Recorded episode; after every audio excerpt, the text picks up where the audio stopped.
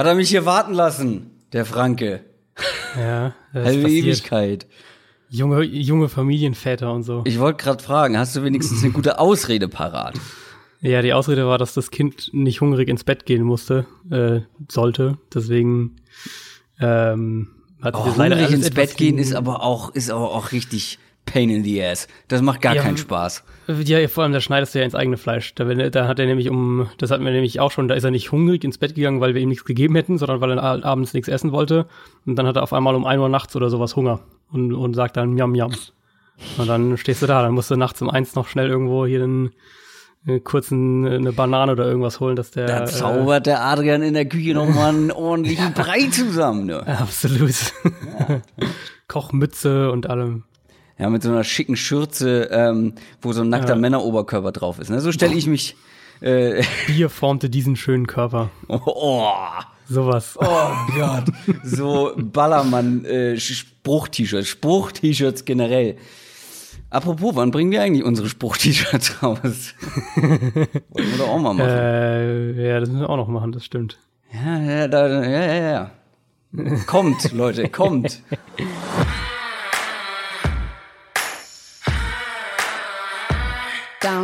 Set, Talk. Der Football-Podcast mit Adrian Franke und Christoph Kröger.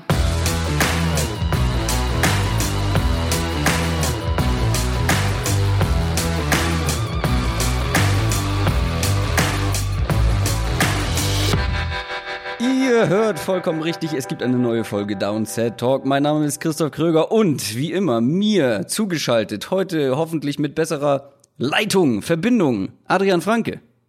Einen wunderschönen guten Tag. Ich glaube, es liegt an Mannheim. Na, das Dorf Liegt ja da. in so einem leichten, leichten Tal, ne, zwischen zwei Flüssen. Das wird's vielleicht sein. Ja, ich sag dir das.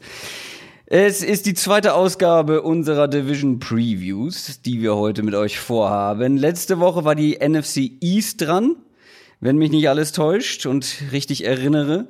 Da hatten wir auch unseren ersten Gast, also wer sie noch nicht gehört hat, äh, sollte er schleunigst nachholen natürlich. Und diese Woche habt ihr bestimmt, welche Division wir machen.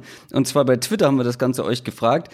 Und da sah es sehr lange nach, nach welcher AFC-Division war es, die da lange Ja, vorne lag? die FC East war die Patriots Division, war zumindest bis, bis ich glaube, ein, zwei Tage vorher war die äh, zuerst klar in Führung und dann wurde es immer enger.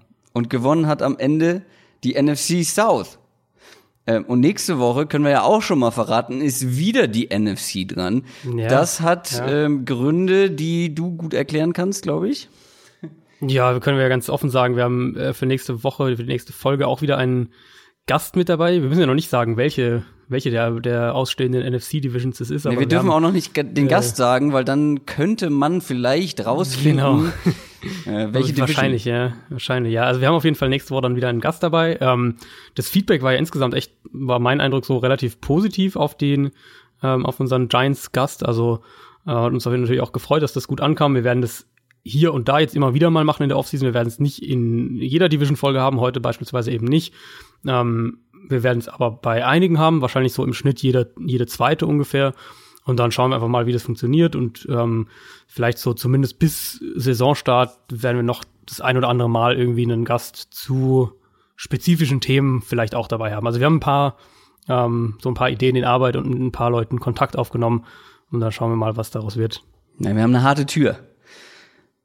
Das ist Berghain unter dem Podcast. Nein, ähm, wir haben schon ganz coole Ideen, äh, wer mit dabei sein könnte. Nächste Woche ähm, wird es, glaube ich, auch sehr interessant. Ähm, aber ja, ihr merkt, wir haben ein kleines Ungleichgewicht, was die AFC und NFC angeht.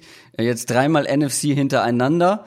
Äh, dann kommt aber irgendwann AFC, keine Sorge. Wir machen sie alle. Wir mal, machen alle acht, alle 32 Teams, die wir uns genauer angucken. Bevor es losgeht, ähm, man kann uns unterstützen. Ihr könnt uns supporten bei dem, was wir hier machen. Wenn euch das gefällt zum Beispiel, äh, und zwar bei Patreon.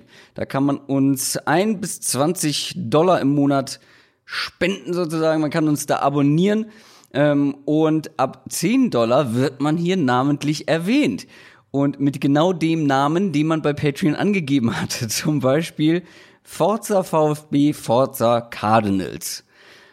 Hm, Ich glaube, äh, VfB Stuttgart und Arizona Cardinals Fan. Interessante Mischung. Schwierige Saison gehabt.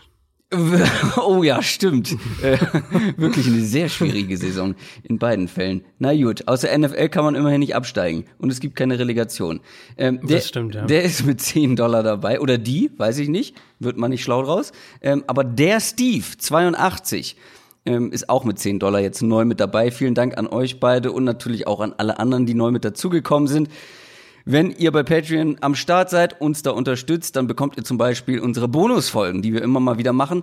Du hast zum Beispiel neulich ähm, vor ein, zwei Wochen auch noch mal ein paar Mailback-Fragen extra beantwortet, ne? Ja, genau, das waren ja so viele, äh, die wir da hatten. Wir saßen da wirklich, haben wir ja aussortiert schon für die, für die richtige Folge, in Anführungszeichen. Haben gesagt, das, ist, äh, das kriegen wir niemals alles in der Folge unter. Und wir haben auch jetzt nicht alles beantwortet, aber ich hatte dann äh, noch ein bisschen Zeit und habe äh, gedacht, so ein paar paar zusätzliche Fragen kann man schon mal noch machen. Ähm, die Fragen, die auf die ich keinen Bock hatte, ähm, aber du unbedingt genau. beantworten wolltest, die hast du dann nochmal extra gemacht. Die von Christoph zensierten Fragen. so ungefähr. Und man kommt, bekommt natürlich den Zugang zu unserem Discord-Channel. Das ist so unser Community-Tool und da hat sich wirklich eine sehr, sehr coole Gemeinschaft gebildet mittlerweile. Also wenn ihr dabei sein wollt, guckt mal rein. Am besten über www.downsettalk.de. Da steht dann auch alles weitere dazu, was ihr dazu wissen müsst. Aber vor der Division Preview natürlich noch die News. News aus der NFL. Und zwar äh, ein Team, das wir letzte Woche intensiver thematisiert haben. Leider haben die Eagles nicht vorher mit Carson Wentz verlängert. Das hätte, glaube ich, noch mal so einen anderen ich glaube, wir haben sogar drüber gesprochen, ne? Ähm, ich glaube auch, ja. Über diese mögliche Verlängerung und ähm, wann man das wie vielleicht machen sollte. Aber sie haben es nach der Aufnahme gemacht. Ähm, und zwar mit Carson Wentz für nicht gerade wenig Geld verlängert. Ja, vier Jahre, ähm, 108 Millionen sind garantiert, 107,9 sind garantiert. Ähm, Vierjahresvertrag, der sich an seinen Rookie-Vertrag anschließt. Also äh, das heißt, Carson Wentz ist jetzt sehr lange an die Eagles gebunden, bis einschließlich 2024. Durchschnittlich dann 32 Millionen Dollar im Jahr über diese vier Jahre. Das heißt, äh, aus Eagles Sicht erstmal echt ein ganz guter Deal, finde ich. Ähm, das heißt nämlich, dass er jetzt noch nicht mal der bestbezahlte Quarterback der ja. NFL wäre, wenn dieser Vertrag quasi jetzt ähm, schon beginnen würde, was er ja nicht tut. Er beginnt ja erst in, ähm, in zwei Jahren. Das heißt, bis dahin wird er wahrscheinlich irgendwo um Platz 13 oder 14 oder irgendwie sowas, was die, das durchschnittliche Quarterback-Gehalt ähm, angeht. Bis dahin schätze ich mal, haben wir Quarterbacks, die 37, 38, 39 Millionen im Jahr verdienen. Russell Wilson ist ja im Moment der, äh, der, der Top-Verdiener, was das Durchschnittsgehalt angeht, 35 Millionen. Äh, und das ist wirklich auch der Ansatz für mich gewesen. Also klar ist es ein bisschen ein Risiko. Ich glaube, genau darüber hatten wir auch gesprochen, dass, ähm, dass Wentz natürlich diese Verletzungshistorie hat, dass er ähm, diese Top-Leistung eben auch konstant auf einem hohen Level eben zeigen muss. Aber wenn er einigermaßen diese erhoffte Entwicklung einnimmt, dann hast du wahrscheinlich eben schon in zwei Jahren, spätestens in drei oder vier Jahren, ein echtes Schnäppchen auf der ja. wichtigsten Position ja. und kannst um den herum ähm, eben immer noch ein super Team aufbauen. Auch wenn natürlich der Vorteil dann nicht mehr so krass ist, wie wenn er unter seinem Rookie-Vertrag spielt, klar. Aber vergleichsweise wird es in, in, ich denke schon in zwei Jahren, wahrscheinlich dann spätestens in drei Jahren, ähm, wird es für die Eagles wie ein super Deal aussehen, wenn sich Wentz jetzt nicht eben die nächsten zwei Jahre wieder verletzt. Ich finde auch, dass die Eagles da wirklich einen guten Deal gemacht haben, aber auch einen angemessenen Deal. Das war zumindest ja. das, was ich gedacht habe, weil ich finde, alles da drüber, da hätte ich nicht das beste Gefühl gehabt, weil in der letzten Folge habe ich ja auch gesagt, ähm, ich meine, der hat zwei Saisons nicht zu Ende spielen können und hat dann, wenn er fit war, auch nicht mehr ganz die Leistung gebracht, wie ich glaube 2016 war es. 17, 17 sein starkes Jahr auf jeden Fall, ähm, hat dann nicht mehr ganz diese Leistung gebracht. Ich finde, ein noch teurerer Vertrag wäre gar nicht gerechtfertigt gewesen unbedingt. Deswegen finde ich das auch aus Eagles Sicht und ja. vor allem mit dem mit den ja. steigenden Gehältern eben, wie du schon gesagt hast, in genau. ein paar Jahren werden ihn einige überholt haben. Ähm, ist das wirklich ein guter Deal?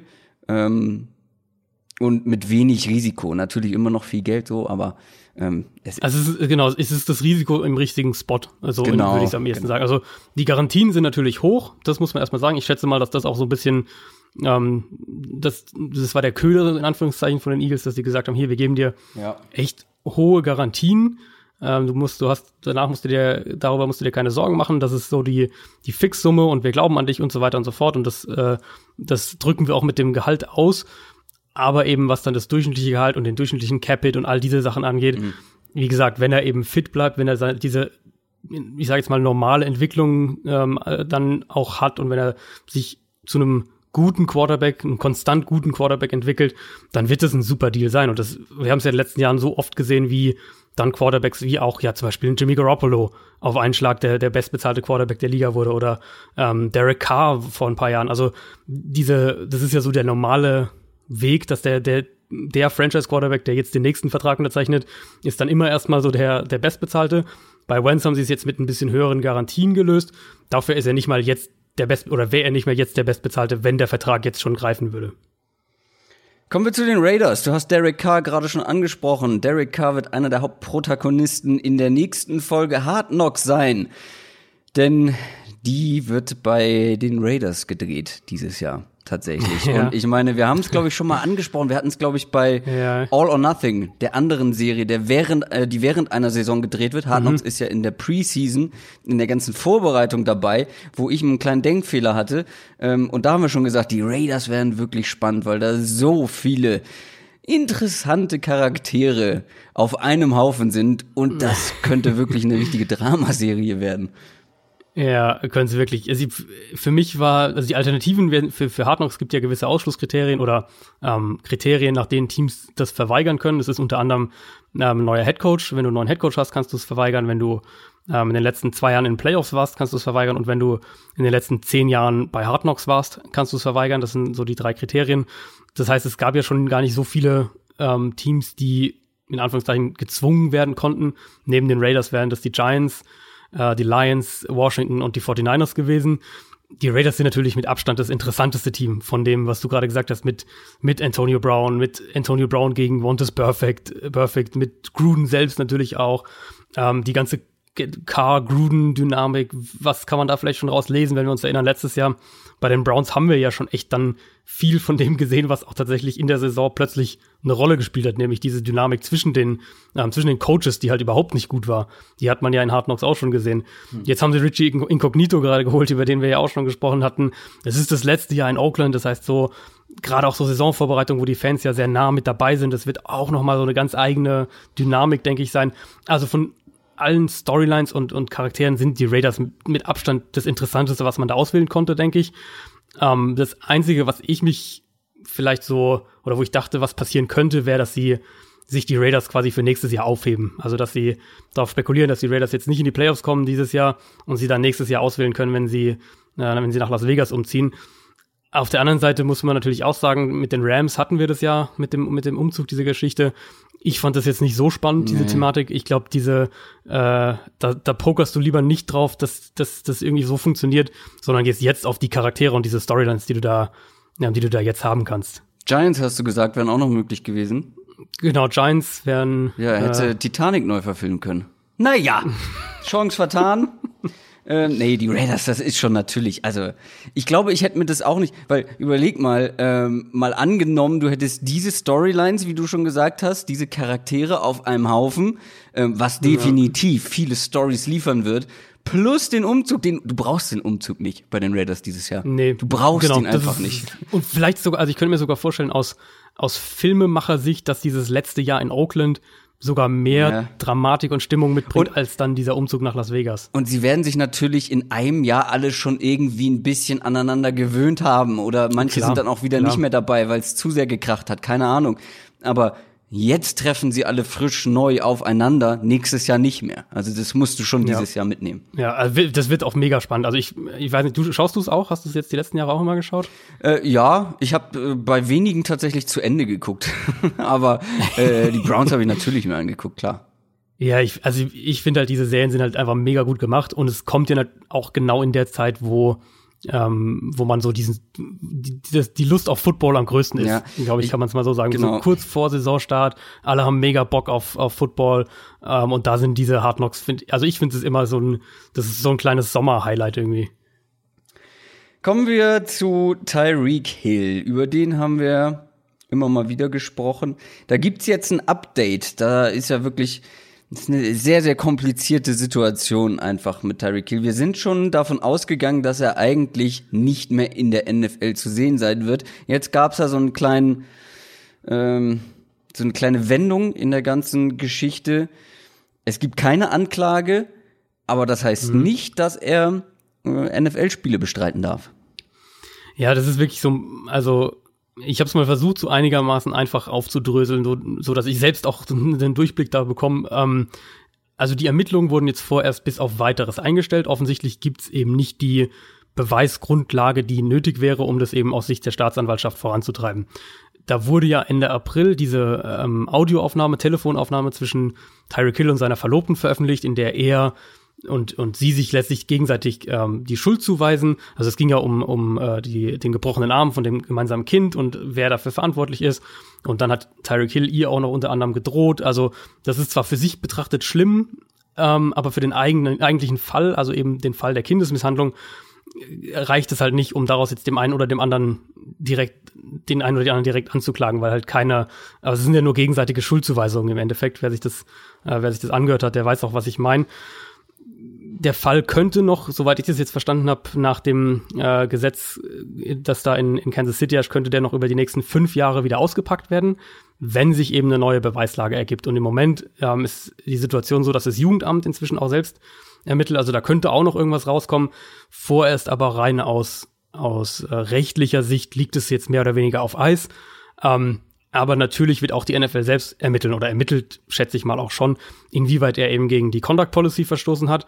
Und ich könnte mir sehr gut vorstellen, dass da eben dann trotzdem allein anhand dieser Drohung, die er da ausgesprochen hat und so weiter, dass da trotzdem eine Sperre kommt. Aber dann reden wir jetzt eben nicht mehr von Tyreek Hill spielt vielleicht nie wieder Football, sondern eher von vielleicht vier Spiele, sechs Spiele, irgendwas mhm. in der ähm, in der Richtung schätze ich. Also keine keine extreme Sperre, sondern übertrieben gesagt jetzt mal eine normale ähm, Sperre. Und NFL Network hat auch schon berichtet, dass Tyreek Hill wohl sogar demnächst zu den Chiefs zurückkommen wird. Die Chiefs hatten ihn ja von von den Teamaktivitäten vorerst ausgeschlossen ähm, und dass er dann, wenn sich jetzt nicht noch was ändert, bis dahin vermutlich auch am Training Camp im Sommer teilnehmen könnte. Also das ist so die Faktenlage im Moment. Wenn ich jetzt heute eine Prognose abgeben müsste, würde ich jetzt eher darauf tippen, dass Hill im Endeffekt irgendwie so um die sechs Spiele gesperrt wird. Aber das Wichtigste natürlich ist, dass man für das Kind nur hoffen kann, dass da die richtigen Entscheidungen getroffen werden. Ja, ich bin ja immer eigentlich ein Fan davon, die Unschuldsvermutung ähm, walten zu lassen, wenn es keine klaren Beweise für irgendetwas gibt, aber das Ganze ist so abstrus und dass Tyreek Hill kein geiler Typ ist, ähm, auch aufgrund seiner Vorgeschichte und dass dieses Kind offensichtlich wohl nicht so richtig gut behandelt wird oder mhm. wurde, ist, glaube ich, auch klar. Ah, schwierig. Ich ja gut, aus, aus, also aus, aus äh, gesetzlicher Sicht hast du natürlich klare klare Spielregeln, nach genau, denen du dann da genau, eben vorgehen musst. Ich, ja. ähm, genau, das ist dann so das Ding. Aber das ist dann das, was wir häufig auch kritisieren, nämlich was die NFL ja dann gerne mal macht, ja. so selbst den Richter spielen. Ja. Auf der anderen Seite kann sie natürlich in so einem Fall sagen, wir haben diese Conduct Policy, an die sie Spieler halten müssen, die sie, ähm, der sie zugestimmt haben, wenn sie den NFL-Vertrag unterschreiben. Und ich, ohne jetzt die genauen Details zu kennen, aber ich könnte mir sehr gut vorstellen, dass die äh, diese Drohung, die er da ausgesprochen hat und all das, was da eben jetzt mit passiert ist, ähm, dass das schon reicht, um ihn eben zu sperren. Aber wie gesagt, ist es dann eben keine keine Einjahressperre oder oder Sperre auf unbestimmte Zeit oder was auch immer, sondern hm. dann eben eher sechs Spiele, acht Spiele, vier Spiele, irgendwie sowas. Es könnte tatsächlich noch gut ausgehen für die Chiefs. Schauen wir mal, ob es da Klarheit gibt, wenn wir dann bei der entsprechenden Division angekommen sind. Dann gibt's noch drei News, über die wir kurz sprechen wollen. Wir fangen mal mit den Texans an. Ähm, die haben es nämlich den Jets gleichgetan und ihren General Manager kurzfristig mal entlassen. Ja, ist äh, auch so vom Timing her interessant. Brian Gain war ja auch jetzt noch nicht so lange in Houston. Ähm, im Prinzip für mich klingt es so auch alles, was man jetzt aus Houston gehört hat von den Reportern da, dass es genau das ist, was wir auch angesprochen hatten, nämlich dass die Probleme einfach nicht so adressiert wurden, wie man es hätte machen müssen. Und natürlich reden wir dann vor allem ja. von der Offensive Line. Ähm, die Texans sind ja jetzt eben noch voll im Titelfenster, haben jetzt die Chance, um Deshaun Watson herum ein wirklich ein Contender-Team aufzubauen, bevor sie eben neben Watt und, und Hopkins auch Clowney und dann Watson mit Top-Verträgen ausstatten müssen. Und das einzige wirklich sofortige Upgrade ist halt Matt Khalil, das sie geholt haben für die Offensive Line und das reicht eben vorne und hinten nicht. Und wir haben, wir haben über den Draft gesprochen das ist eigentlich ziemlich ähm, offensichtlich ist, dass die, Eagle, dass die, dass die Texans von den Eagles da überrumpelt wurden für, für Andre Dillard, den Offensive Tackle. Also in der Summe war der GM nur äh, eineinhalb Jahre, glaube ich, da, hatte auch noch mehrere Jahre Vertrag, aber Brian Gain hat nicht ansatzweise die Schritte eben eingeleitet, die man dann sehen will, wenn jemand mit einem mit einem Plan und gleichzeitig eben aggressiv ein Titelfenster attackiert, so wie wir es eben jetzt von den Eagles, von den Rams, von den Browns in den letzten Jahren ja, gesehen haben, beziehungsweise im Moment gerade sehen. Und da wurde ja dann direkt auch spekuliert, dass die äh, dass die auch gerne Joe Douglas hätten, der von den, von den Eagles noch war und äh, da auch ein Houston-Top-Kandidat sein kann. Klingt so, als hätten die Jets dann kurzerhand ein paar, paar Dollar mehr auf den, in ihr Angebot reingepackt für, äh, für Douglas und haben den dann im Endeffekt auch bekommen. Also Jets bekommen ihren Wunschkandidaten, der auch so gemeinhin als der, der Top-Kandidat gerade galt und äh, Houston ist jetzt erstmal noch auf der Suche. Dann kommen wir zu den Minnesota Vikings, die relativ überraschend mit ihrem Tight End Kyle Rudolph verlängert haben, obwohl sie im Draft in der zweiten Runde einen Pick in Irv Smith investiert haben. Das ist auch ein Tight End. Ja. Und für mich wirkt das Timing so ein bisschen so, weil jetzt haben wir auch die, die Minicamps angefangen, jetzt sieht man, jetzt sehen die Teams wirklich mal ihre gedrafteten Spieler in Aktion im eigenen, im eigenen Team, im eigenen Training. Hm. Es wirkt so ein bisschen so, als wäre man nicht so 100% glücklich, wenn man nur mit Irv Smith in die Saison geht, oder? Ja, war so auch ein, ein Gedanke, den ich hatte. Also ich frage mich auch, ob da jetzt irgendwie was passiert ist. Ähm, es gab ja Trade-Gespräche äh, für, für Kyle Rudolph. Es gab wohl auch konkrete Vorstellungen oder, oder Forderungen, die die Vikings geäußert haben. Ähm, ich dachte auch, dass der Plan war, dass du eben genau diesen Vertrag mit Kyle Rudolph nicht machen musst. Also ich hätte es auch riskant gefunden, nur mit, ähm, mit Irv Smith als klarem Starter in die Saison zu gehen. Wir reden ja immer wieder davon, gerade Titans brauchen Zeit, wenn sie in die NFL kommen. Aber du hättest ja mit beiden in die Saison gehen können und Kyle Rudolph Vertrag wär, wäre ja nach der Saison ausgelaufen, hättest du dann gehen lassen können, bekommst vielleicht nur einen Compensatory Pick und, und ähm, kannst es abhaken. Jetzt haben sie ihm für vier Jahre 36 Millionen, ist auch nicht so wenig. Die Garantien sind jetzt nicht, nicht so wahnsinnig hoch, weil ich das bisher gesehen habe, aber trotzdem stecken da jetzt natürlich einige Ressourcen im Thailand Core. Das muss man auch, muss man auch klar sagen. Also sie haben äh, ja zuerst mit Stefan Dix und, und Adam Thielen ihrem Wide Receiver Duo verlängert und die bezahlt. Rudolph ist halt okay, aber ist irgendwo so unter Platz 10 bis 15, würde ich jetzt mal sagen, unter den, unter den Titans. Ähm, eines, also das ist die eine Überlegung ist natürlich, dass, dass sie gesehen haben, Irv Smith, der braucht wirklich noch mehr Zeit, als wir gedacht haben. Ich hatte auch mal, irgendein ehemaliger GM hat es mal erzählt, ähm, dass sie einen Spieler gedraftet haben in der dritten Runde und so mehr oder weniger nach einer Woche Minicamp gesehen haben, okay, das war ein Fehler. Ich, äh, ich denke nicht, dass es so extrem äh, mit, mit den Vikings und Irv Smith ist, aber das ist sicher ein, oder kann ich mir gut vorstellen, dass das ein, ein Teil der Geschichte ist. Andere Seite könnte ich mir auch vorstellen, dass sie vielleicht mehr mit zwei Titans auch spielen wollen. Ähm, diese Gary Kubik Offense, die da jetzt kommt, mit viel Outside Zone Running, mit, mit, ich denke auch sehr viel Play Action. Ähm, sie waren letztes Jahr schon leicht überdurchschnittlich, was die zwei Tight Sets angeht. Und ich frage mich jetzt, ob das ähm, eine größere Säule der Offense generell werden soll, eben mit zwei Tight und dann Dix und Thielen dazu auf dem Feld, um daraus eben zu laufen und vor allem auch ins, ins uh, Play-Action-Passspiel zu gehen, was aus Vikings Sicht natürlich auch so ein bisschen diese, diese leidige Thematik, wer ist der Nummer 3 Receiver, ähm, abhaken würde. Ich habe die, äh, die NFC North gerade für meine Starter-Serie fürs Box geschrieben und da fand ich das auch extrem schwer zu sagen, wer denn der dritte Receiver bei den, bei den Vikings dann im Endeffekt sein wird. Also vielleicht sehen wir wirklich mehr zwei Titans und zwei Wide Receiver auf dem Feld. Weil mir irgendwie so war, habe ich das gerade noch mal schnell aufgerufen.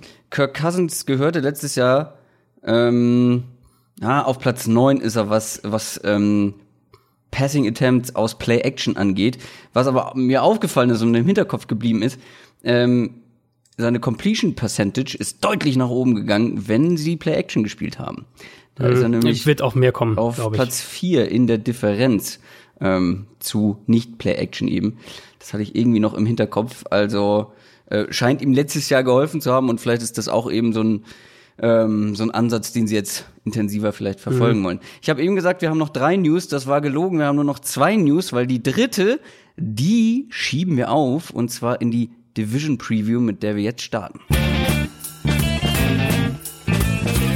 NFL Preview. Eine ungewollte, aber doch sehr flüssige Überleitung zur Division Preview der NFC South. Wir analysieren die einzelnen Teams, so wie wir letzte Woche das schon gemacht haben. Offense gucken wir uns an, Defense gucken wir an, wir sprechen darüber, was letztes Jahr los war in dem Team, was könnte dieses Jahr wie aussehen. Da gehen wir schön in die Analyse und wir machen das Ganze von hinten nach vorne. Das heißt, wir fangen mit dem schlechtesten Team des vergangenen Jahres an und das sind in dem Fall die Tampa Bay Buccaneers. Wir haben das Ganze wieder aufgeteilt. Jeder von uns hat sich zwei Teams ein bisschen intensiver angeguckt. Die Buccaneers, die habe ich bekommen, weil du sowieso äh, auf dem Hype-Train sitzt bei den Bugs. Oder das Hype-Train ist vielleicht ein bisschen übertrieben, oder? Ich habe schon viel, ich habe irgendwie schon viel über die Buccaneers geredet, diese, diese Offseason hatte ich den Eindruck. Also ich, ich glaube, dass sie ein bisschen unterschätzt werden. Ähm, ich glaube aber auch, dass sie nicht, nicht ein Contender sind oder irgendwas, sondern dass sie einfach eine absolute Wundertüte sind. Jetzt nimmt er mir quasi schon alle, alle Ansatzpunkte weg. ähm, ja, gut, es ist vielleicht kein Hype-Train, es ist vielleicht so ein, weiß nicht, irgend so eine Bimmelbahn, ähm, auf der Adrian mitfährt. Hype-Fahrrad. Ja, ein kleines Bobbycar. Ähm, aber trotzdem trete ich mal so ein bisschen auf die Bremse. Und ähm, kurz noch ein Rückblick auf letzte Saison, die war wirklich nicht so berauschend. ähm, Dirk Kötter war, ich erinnere mich noch, wir haben darüber gesprochen, wer könnte der erste Headcoach sein, der entlassen wird. Und Dirk Kötter stand bei mhm. mir ganz weit oben auf dem Zettel. Ja. Das hat dann nicht so ganz geklappt, aber mittlerweile wurde er gefeuert. Ähm, Bruce Arians ist aus dem Ruhestand zurückgekommen. Ähm, der hat eigentlich gesagt, ist Schluss jetzt nach den Cardinals, aber für die Buccaneers macht das dann tatsächlich nochmal. Ähm, und auch der Offensive Coordinator ist neu, äh, Byron Leftwich, und der Defensive Coordinator ist neu, Todd Bowles, vorher Head Coach bei den Jets gewesen. Wie gesagt, ich, du hast es schon, du hast mir eigentlich schon vorweggegriffen, was meine meine Grundaussage bei den Buccaneers ist, weil ähm, also weil ich bin auf der einen Seite sehr gespannt und auch jetzt nicht wirklich pessimistisch generell, aber was ich hier stehen mhm. habe, zu viele Wildcards. Ja. Und äh, wir gehen jetzt mal in die Offense ähm, und da geht schon mit Wildcard Nummer eins los. Für mich ist es James Winston. Ähm, der ist dieses Mal auf jeden Fall der klare Quarterback für dieses Jahr. Ähm, es ist sein letztes Vertragsjahr und es gibt vor allem kein, keine Fitzmagic mehr, die ihn irgendwie stören kann. Ähm, Bruce Arians soll ein großer Fan von ihm sein. Trotzdem, James Winston wird eigentlich seinem Potenzial nicht gerecht. Number one Pick overall gewesen. Das athletische Potenzial ist da. Ähm, kann die Plays verlängern, wenn es sein muss. Ja, also wir erinnern uns alle an diese absurden Plays, die er noch zigmal verlängert, dem Pass Rush mehrfach ausweicht und dann den Ball los wird und ihn sogar anbringt. Aber ich finde, das sieht man insgesamt dann auch viel zu selten, beziehungsweise was man viel zu viel sieht, sind Fehler und teure Fehler und wirklich so ähm, die Engländer, die Amerikaner nennen das so Head-Cratching Mistakes, wo du danach wirklich sagst, was, was sollte das? Ähm, und unterm Strich muss man einfach bilanzieren, weil sowohl der Augentest, also wenn man, wenn man ihn spielen sieht, als auch die Zahlen sagen, er ist kein präziser Quarterback gewesen in seiner Karriere. Also wenn man sich die Adjusted Completion Percentage der letzten vier Jahre mal anguckt, da ist er wirklich konstant im unteren Liga-Viertel. Dazu kommt, er ist statistisch auch kein guter Deep-Passer. Und wie gesagt, das sagen ja. die Zahlen, aber auch hier erinnern wir uns letzt, ans letzte Jahr und erinnern uns an einen Deshaun Jackson, der irgendwo tief völlig frei war, völlig offen war äh, und James Winston ihn verfehlt, überwirft, unterwirft, wie auch immer. Jetzt natürlich die Frage, kann so ein neuer Coach so ein erfahrener Coach vor allem auch eine Hilfe sein. Ähm, da kannst du gerne auch gleich nochmal was dazu sagen. Also ich glaube, natürlich, er kann ihm schematisch helfen, er kann ihm mit seiner Erfahrung helfen. Ähm, vielleicht wird auch das Scheme generell ein bisschen auf das angepasst, ähm, was James Winston machen kann, weil, wie gesagt, äh, so eine Offense mit viel Deep Passing oder mit vertikalem Passspiel zu machen, wenn du einen Quarterback hast, das, dessen Stärke das nicht unbedingt ist, macht das einfach nicht viel Sinn. Ähm, und man muss dazu natürlich auch sagen, das hat ja zum Beispiel was Yards angesammelt, also die ganze Yard-Produktion, da waren sie ja auch sehr, sehr gut in der Offense. Ähm, aber äh, die Punkteausbeute zum Beispiel war dann doch eher gering. Ähm, ich glaube, Arians wird ihn jetzt nicht zu einem fehlerfreien Quarterback machen. Das hängt natürlich auch viel an ihm. Ähm, ob er da vor allem in seinem letzten Jahr sich jetzt wirklich mal zusammenreißt. Ich kann mich an die gleiche Unterhaltung beziehungsweise an die gleiche Diskussion vor letzter Saison erinnern, dass wir gesagt haben, hm. jetzt muss er mal. Und ich glaube, und da habe ich auch gesagt, ich glaube, jetzt macht das mal. Und ich bin ein bisschen skeptischer einfach geworden durch dieses Jahr, weil auch letztes Jahr ähm, wieder diese Inkonstanz einfach drin war. Und das macht ihn zu einem der größten Wildcards und Fragezeichen ähm, für mich, was die, was die Bugs angeht. Ja, Skepsis finde ich ist auch absolut fair, weil wir reden ja von einem von einem Quarterback in seinem fünften Jahr dann jetzt, der in sein ja, fünftes Jahr geht und wir wissen ja immer noch nicht, ob er ob er ein Franchise Quarterback ist oder nicht. Ähm, ich habe also zwei Ansätze, die ich da so ein bisschen vielleicht da so ein bisschen dazu sagen kann. Zum einen, du hast recht, Winston ist nicht für seine Qualitäten als vertikaler Passer bekannt. Ähm, das sieht man auch, wenn man in den Spielen, er hat dann immer wieder mal so äh, wirklich, wirklich gute Pässe, aber es ist nicht, nicht seine größte Stärke und ich denke, ähm, dass die Offense vor allem in dieser Midrange, so diese 10 bis 20 Yard, dass sie vor allem da stattfinden wird, dass Winston mhm. äh, mehr ähm, offene Würfe erhält, also Würfe in ähm, nicht so enge Fenster, wie es in den vergangenen Jahren ganz, ganz häufig der Ball war. Da war Winston ja, ähm, oder generell, wer auch immer Quarterback gespielt hat für die Buccaneers, war da eigentlich immer in der Top 3, Top 4, was diese Tight-Window-Pässe angeht, also wo ähm, ein Ball in ein enges Fenster platziert werden muss. Ich glaube, dass Aaron Starr vor allem auch in der, in der Red Zone Winston gut tun wird. Und wenn wir uns erinnern, ja, wirklich genau, auch viele genau. von diesen diesen, diesen, wo du, was du so schön gesagt hast, Head-Scratching-Fehler, äh, die kamen ja auch in der Red Zone. Also das war ja ganz oft so, die Buccaneers marschieren ein schönes Feld runter und dann an der 15-Yard-Line oder irgendwas äh, macht Winston irgendwie so einen völlig absurden Fehler. Und ja. das sind, glaube ich, genau die, ähm, die, das, das ist der Aspekt, der unter Arians, glaube ich, besser werden wird, weil Arians einfach die ähm, soweit ich seine Offense noch beurteilen kann, ist, ähm, ist es eine Offense, die eben auch wirklich viel mit, mit kreativen Route-Kombinationen arbeitet und auch dem Quarterback und den Receivern hilft.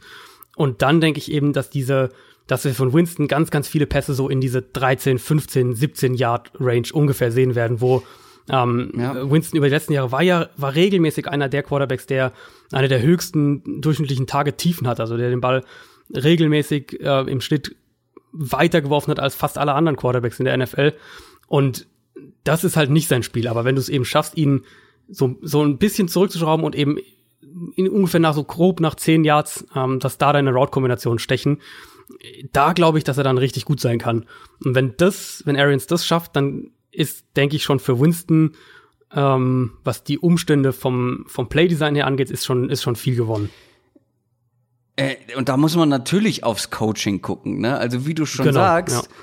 oder wie ich auch vorhin schon gesagt habe, es bringt dir ja nichts, das, was wir immer sagen. Du musst die Stärken deiner Spieler nutzen und versuchen, ja, ja. die Schwächen auf das Nötigste zu reduzieren. Du musst ein Spielsystem entwickeln, was deinen Spielern, auf deine Spieler zugeschnitten ist, ähm, um es mal so zu sagen. Und das ist eben nicht der Fall, ähm, auf James Winston ein sehr vertikales Passspiel irgendwie ähm, ihm dahin zu legen, wo ein Fitzpatrick, äh, der ja immer diese langen Dinger immer wieder drin hatte, da natürlich besser drin aussieht ja, als ein James ja. Winston. James Winston ist nicht dieser Quarterback und deswegen, da steckt auch eben meine Hoffnung, glaube ich einfach, dass ein Bruce Arians ähm, genauso jemand ist.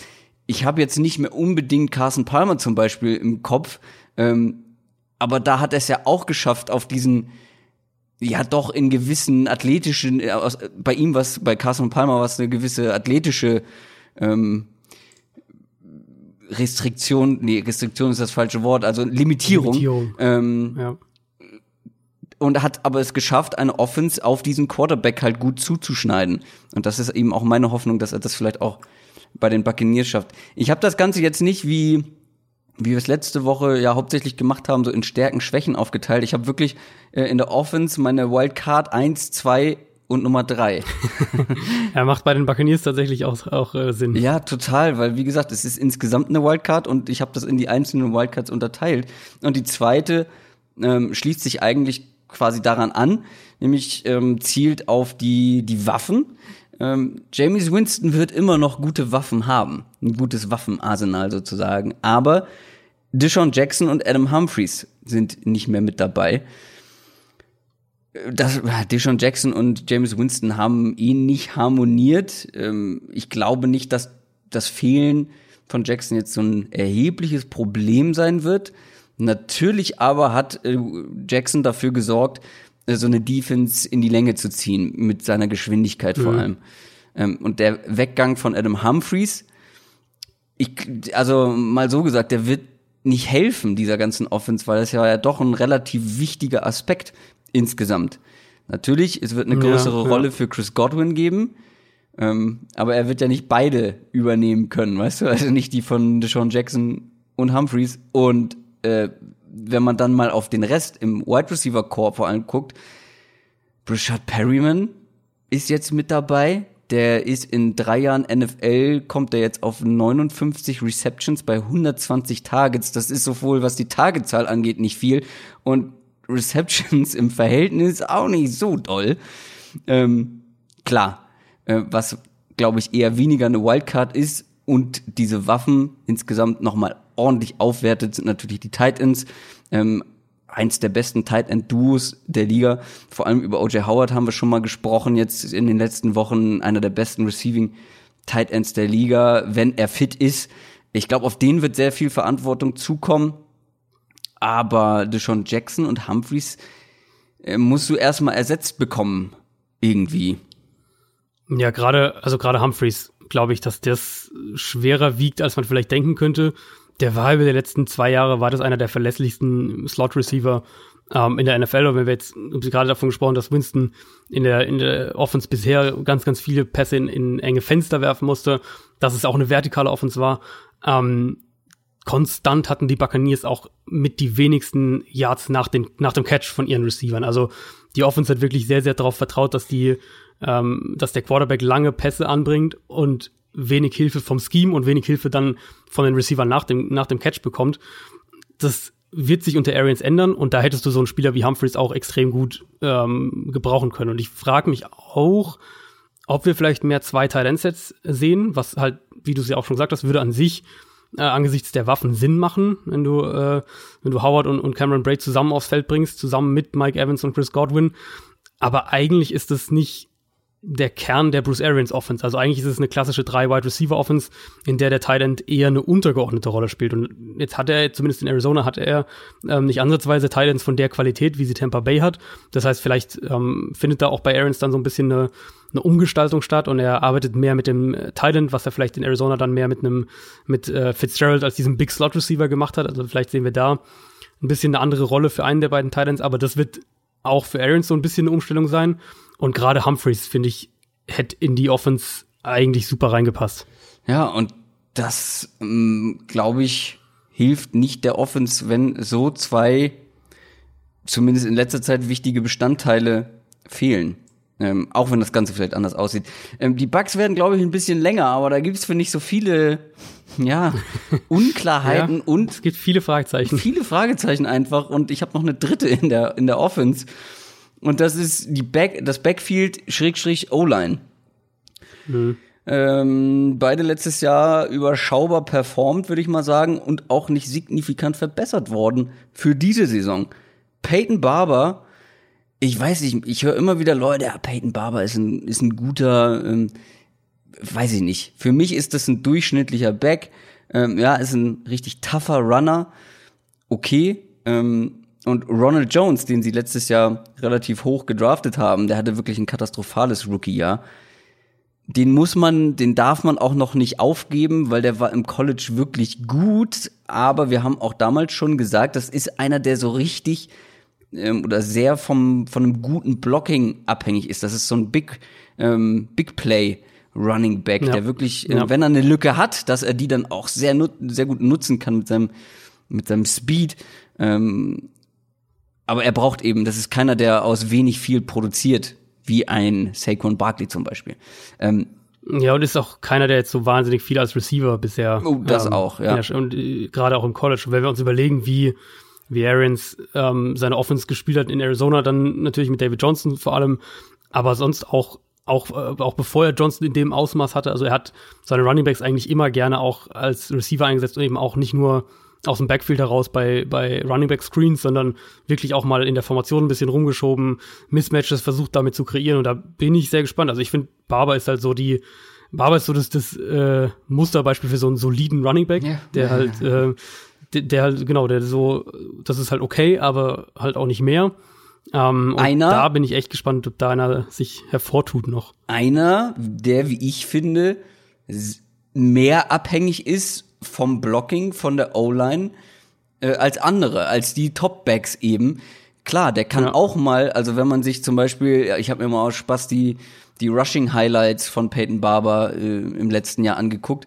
Ja, das waren ganz oft Notlösungen. Das kann der auch mal machen aber vor allem, dass die Highlights aus Notlösungen entstanden sind, zeigt mir auch so ein bisschen, die O-Line war jetzt auch nicht die beste. Die ist, ich würde sagen, irgendwo so im oberen Durchschnitt vielleicht. Ähm, ja. Wo ich ein, ein, ganz großes Problem noch sehe, ist, ist der Right Guard Spot. Also, wenn wir uns das anschauen äh, mit, mit, mit Caleb Benenock, der halt letztes Jahr schon ein riesiges Problem war, ähm, dann hat teilweise Alex Kepper gespielt, der Rookie, der äh, Ta Tackle im College war, hat dann auf Guard gespielt. Der war ganz offensichtlich noch nicht so weit und ich weiß nicht, ob er, ob er ähm, überhaupt mal so weit sein wird. Ich habe in meiner Starter-Serie dann im Endeffekt Earl Watford da als Starter reingeschrieben für den Right Guard-Platz. Äh, der hat unter Arians schon in Arizona äh, Right Guard und Right Tackle gespielt. Also das könnte, könnte vielleicht so die erste oder der dem Arians am Anfang am meisten vertraut. Mich würde es aber auch überhaupt nicht wundern, wenn, wenn die wirklich noch was machen. Also wenn die da noch jemanden holen, weil die, die Line hat ein paar gute Bausteine, würde ich sagen. Ähm, sie hat ein, zwei solide Bausteine und dann hat sie halt so diese riesen Schwachstelle. Und eine Offensive Line, das, das sieht man so häufig, wenn eine Offensive Line eine Schwachstelle hat oder eine so gravierende Schwachstelle hat, dann da gehen die Leute halt drauf. Ist es, äh, genau, dann ist es halt häufig auch eine Schwachstelle, die den ganzen Rest der Line runterzieht. Und dann, ja. gerade wenn wir eben von Offense sprechen, die ähm, wo der Quarterback tiefe Dropbacks auch nehmen muss und, und ein bisschen länger in der Pocket stehen muss, dann muss halt auch die Offensive Line zumindest funktional sein. Und wenn die Buccaneers da so eine klare Schwachstelle haben sollten, ähm, dann wird auch die Offense Probleme haben und dann wird auch Winston Probleme haben. Ja, wenn man das mal jetzt bilanziert für die Offense, äh, wir haben jetzt sehr lange schon über die Offense gesprochen äh, und die Defense kommt ja erst noch, äh, das steht alles auf wackeligen Füßen für mich. Also im Prinzip jede ja, Positionsgruppe ja. ist entweder eine Wildcard oder äh, hat zumindest Aspekte, die Fragezeichen darstellen können, außer die Tight Ends. Da sind sie richtig gut. ähm, ja gut, das Receiving Core generell würde ich ja sagen. Genau. Also wenn wir jetzt mal Receiving Core nicht als Wide Receiver Core, sondern sondern Receiving Core nehmen mit mit Godwin Evans und den beiden Titans, dann ist das schon richtig Aber stark. Mike Evans habe ich gar nicht erwähnt. Ne? Äh, der ist ja, natürlich der da ist und der ist natürlich eine Stärke. das ist ein richtig guter. Genau. ähm, Damit es nicht zu negativ. Wahrscheinlich von ja, und ich, also ich halt wahrscheinlich von, von Winston auch mehr als die allermeisten anderen. Das heißt, ich sehe Winston jetzt auch natürlich auch als Wildcard irgendwo, aber ich, ich bin optimistisch, was ihn für die nächste Saison angeht, wahrscheinlich optimistischer als du. Ähm, aber an sich hast du recht, es gibt eben diese, es gibt eben diese Fragezeichen einfach auch in einigen Schlüsselpositionen. Dazu gehört dann eben bei den Buccaneers auch der Quarterback. Und dann wird's insgesamt, ja, geht's halt so ein bisschen in diese Wundertütenrichtung. Ja, und der OC ist jetzt auch einer, der ja wenig Erfahrung als Offensive Coordinator mitbringt. Ja, ist, ist ein, ist ein Aarons, Aarons ja. ähm, Zögling halt. Also Aarons hat den ja auch schon ähm, in Arizona genau, ja. zum Teil gehabt und da muss man natürlich mal schauen. Ich habe jetzt, mein letzter Stand war, dass Arians das, äh, das Playcalling Leftwich überlassen will. Das kann ich mir noch nicht so richtig vorstellen. Ähm, ich glaube nicht, dass Arians da die Finger von lassen kann. Das, das, Im Endeffekt wird er da irgendwie auch eine Rolle als, als Playcaller haben. Ähm, ja, da muss man mal schauen. Aber an sich ist es ein, wenn man sich den Trainerstab anschaut, ich habe unglaublich viele davon kannte ich noch aus Arizona. Also Todd Bowles ist ja logischerweise auch der Defensive Coordinator. Da hat äh, Arians hat da wirklich ganz viele äh, ehemalige aus seinem ehemaligen Cardinals Trainerstab zusammengeholt. Und wenn man jetzt auf die Defense zu sprechen kommt und auf letztes Jahr guckt, egal wie, egal wo, überall findet man eigentlich die, die Buccaneers Defense vom letzten Jahr bei den statistisch schlechtesten Defenses. Ähm, und deswegen ist das auch meine Wildcard Nummer vier. Ich habe es jetzt mal Defense allgemein, aber vor allem insbesondere die Secondary. Mhm. Und generell in der Defense äh, müssen irgendwie so ein bisschen neue Säulen her, habe ich so das Gefühl. Also, weil man hat jetzt den wohl besten Defensive-Spieler äh, verloren mit Gerald McCoy. Quan Alexander ist weg, finde ich jetzt persönlich nicht so schlimm, habe ich glaube ich auch schon mal durchblicken lassen. Ähm, man hat Lavonte David, ähm, ist eine wichtige Stütze auf jeden Fall in dieser Defense. Ähm, Vita Vea kommt in sein zweites Jahr, der könnte so eine Stütze werden. Natürlich ähm, hat man einen sehr spannenden First-Round-Pick, Linebacker mit Devin White, der seine Schwächen hat. Aber du hast ja auch immer wieder gesagt, Todd Bowles will, wenn ich mich richtig erinnere, eine sehr blitzlastige Defense entwickeln. Und mhm. da hilft sowohl ein Lavonte David, aber auch Devin White, der ja in Sachen, in Sachen Blitzing wirklich, ähm, da kann er ja seine Qualitäten ausspielen. Ja. Und beide ja auch echt eine Reichweite haben. Also mhm. wenn wir von, von Buccaneers, Buccaneers Defense sprechen, die haben ja generell, das fand ich ja relativ deutlich, ich glaube, wir haben nach dem Draft das auch mal kurz thematisiert, haben die sehr, sehr stark den Fokus auf ähm, Coverage gerichtet. Mit, mit Devin White natürlich, klar, ist ein Linebacker, aber ist ja eben auch einer, der der Stärken hat darin, dass er, dass er so eine Reichweite hat in Coverage eben auch. Und dann die nächsten drei Spieler waren ja alle Secondary-Spieler, äh, zwei Cornerbacks und ein Safety. Also da haben sie schon relativ klar einen Fokus drauf gelegt. Und das wird dann extrem spannend sein zu sehen, weil ich, also ich fand fast keine Positionsgruppe war so schwer vorherzusagen wie die Buccaneers Secondary. Also wer da im hm. Endeffekt startet, ich glaube, das, das weiß auch noch, noch keiner der, der Buccaneers Coaches. Das wird sich wirklich über den Sommer, ähm, wird sich das entscheiden. Und dann hast du aber an sich in der Theorie ein sehr, sehr spannendes Gerüst aus jungen, talentierten Spielern mhm. in der mhm. Secondary, wo man natürlich halt auch wieder sagen muss, man weiß nicht genau, wie die, wie die einschlagen. Du hast dann viele oder potenziell mehrere Rookies, die, ähm, die tatsächlich auch starten könnten in der Defense und auch in der Secondary. Also da ist natürlich dann auch ein größerer Spielraum, was Fehler angeht.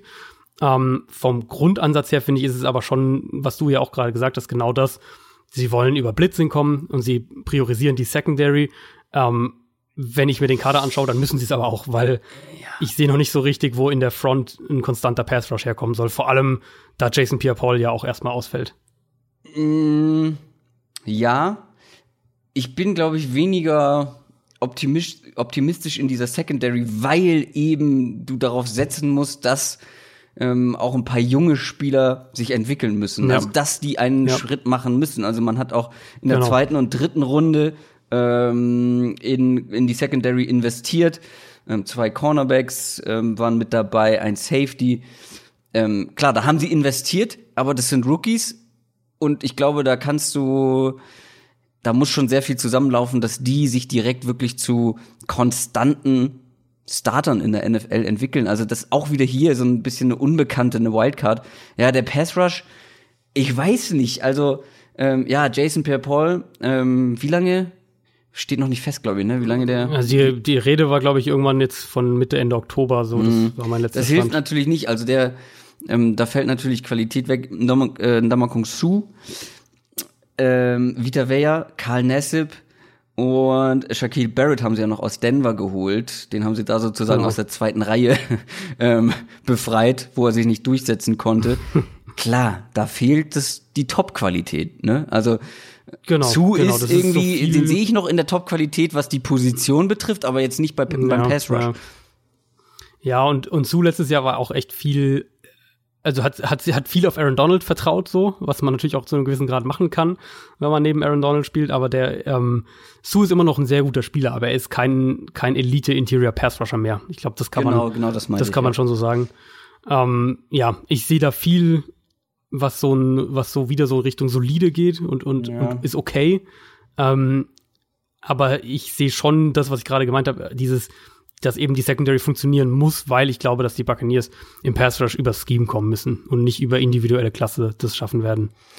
Komm, äh, lass uns mit dem nächsten Team weitermachen. Wir wollen ja nicht nur über die Buccaneers sprechen, weil vor allem die drei Teams, die noch kommen, da gibt es auch viele, ah, viele Storylines, viele Punkte, viele Aspekte, die echt spannend werden könnten. Die Carolina Panthers sind Dritter geworden und das war wirklich insofern sehr enttäuschend, weil man sehr stark gestartet ist. Ich weiß noch, wie wir vom kreativen Running Game gesprochen haben, geschwärmt haben, ähm, wie wir es wirklich hier auseinander ja, ähm, seziert haben und sie danach total zusammengebrochen sind. Also dieses, dieses ganze Team ist implodiert. Ähm, weswegen ja auch die All or Nothing ähm, Staffel interessant werden könnte, weil du einfach diesen, diese, ja, diesen Zusammenbruch erlebt hast mitten in der Saison. Sieben mhm. Spiele, sieben von äh, die Moment von den letzten acht Spielen haben sie sieben in Folge verloren. Also nur das letzte unwichtige Spiel, das haben sie dann noch gewonnen. Ja. Gegen, vor allem gegen die Backups auch von den Saints. Ja, genau, genau, genau. Das war, ja ähm, das war dann noch so der Rausschmeißer. Aber die sieben Spiele davor, alle verloren. Ähm, natürlich ähm, war da auch Cam Newtons Schulter. Schuld, ja. ähm, hat sich verletzt, hat sich dann versucht durchzuquälen, ähm, hat letztendlich nicht mehr funktioniert. Fangen wir wieder mit der Offense an. Ich weiß auch hier nicht, ob man die Offense in klare Stärken und Schwächen aufteilen kann. Das Gute ist, du hast die intensiver angeguckt, deswegen muss ich das nicht machen. Also ich, äh, ich für meinen Teil habe so ein bisschen das Gefühl, so ein paar Positionsgruppen vor allem, die würde ich so dazwischen packen, zwischen Stärke und Schwäche. Äh, wenn wir jetzt mal trotzdem versuchen, eine Stärke ähm, rauszu, rauszufiltern, das Run-Game war natürlich eine Stärke und Christian McCaffrey ist mhm. in meinen Augen einer der besten Running Backs, vor allem eben mit seinen Stärken ähm, als Passcatcher, äh, einer der besten Running Backs der Liga. Und Cam Newton ist ja eigentlich auch eine Stärke, wenn er denn fit ist.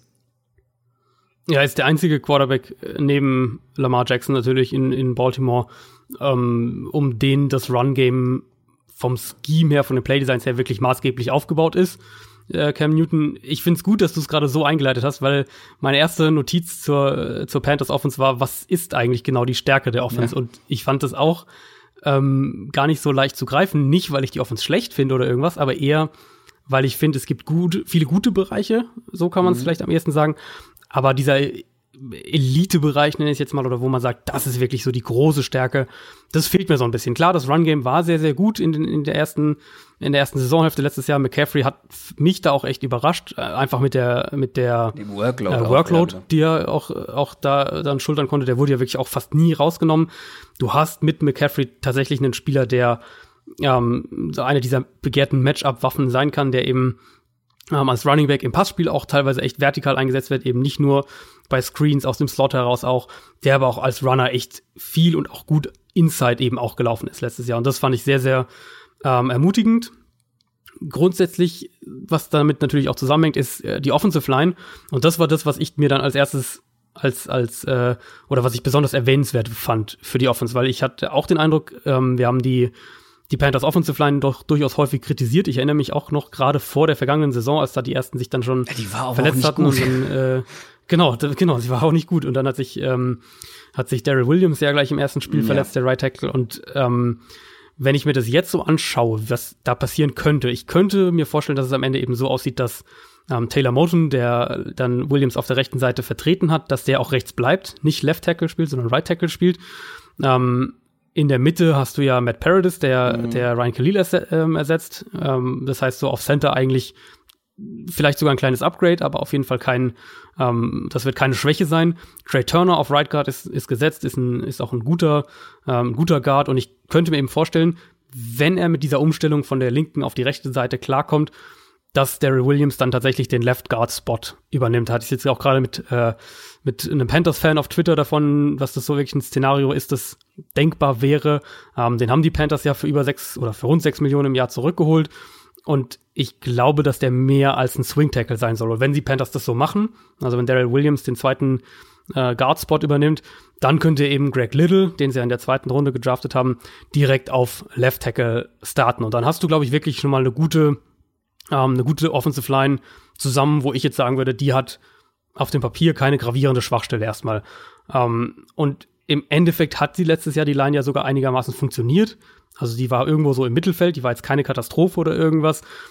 Potenziell sehe ich aber in der Offensive Line mindestens zwei potenzielle Upgrades im Vergleich zum letzten Jahr. Und dann reden wir schon von einer, na, von einer überdurchschnittlichen Offensive Line. Und das ist was, worauf du wenn du einen, einen, äh, einen Running Back wie McCaffrey und einen Quarterback wie Cam Newton hast, worauf du dann tatsächlich auch aufbauen kannst. Aber Cam Newton hat auch schon viele Hits einstecken müssen, oder? Oder viele harte ja. Hits, wenn ich mich richtig erinnere. Ja. Also das war war schon einige harte Hits dabei, ja. Ähm, Finde ich spannend, dass du es so bei der O-Line gemacht hast, weil ich habe mir ähm, eine Frage hatte ich mir ursprünglich dazu aufgeschrieben, wenn das und das und das passiert, würdest du dann sagen, dass das eine Stärke dieser Offense ist? Ähm, hm. hast du quasi damit schon beantwortet.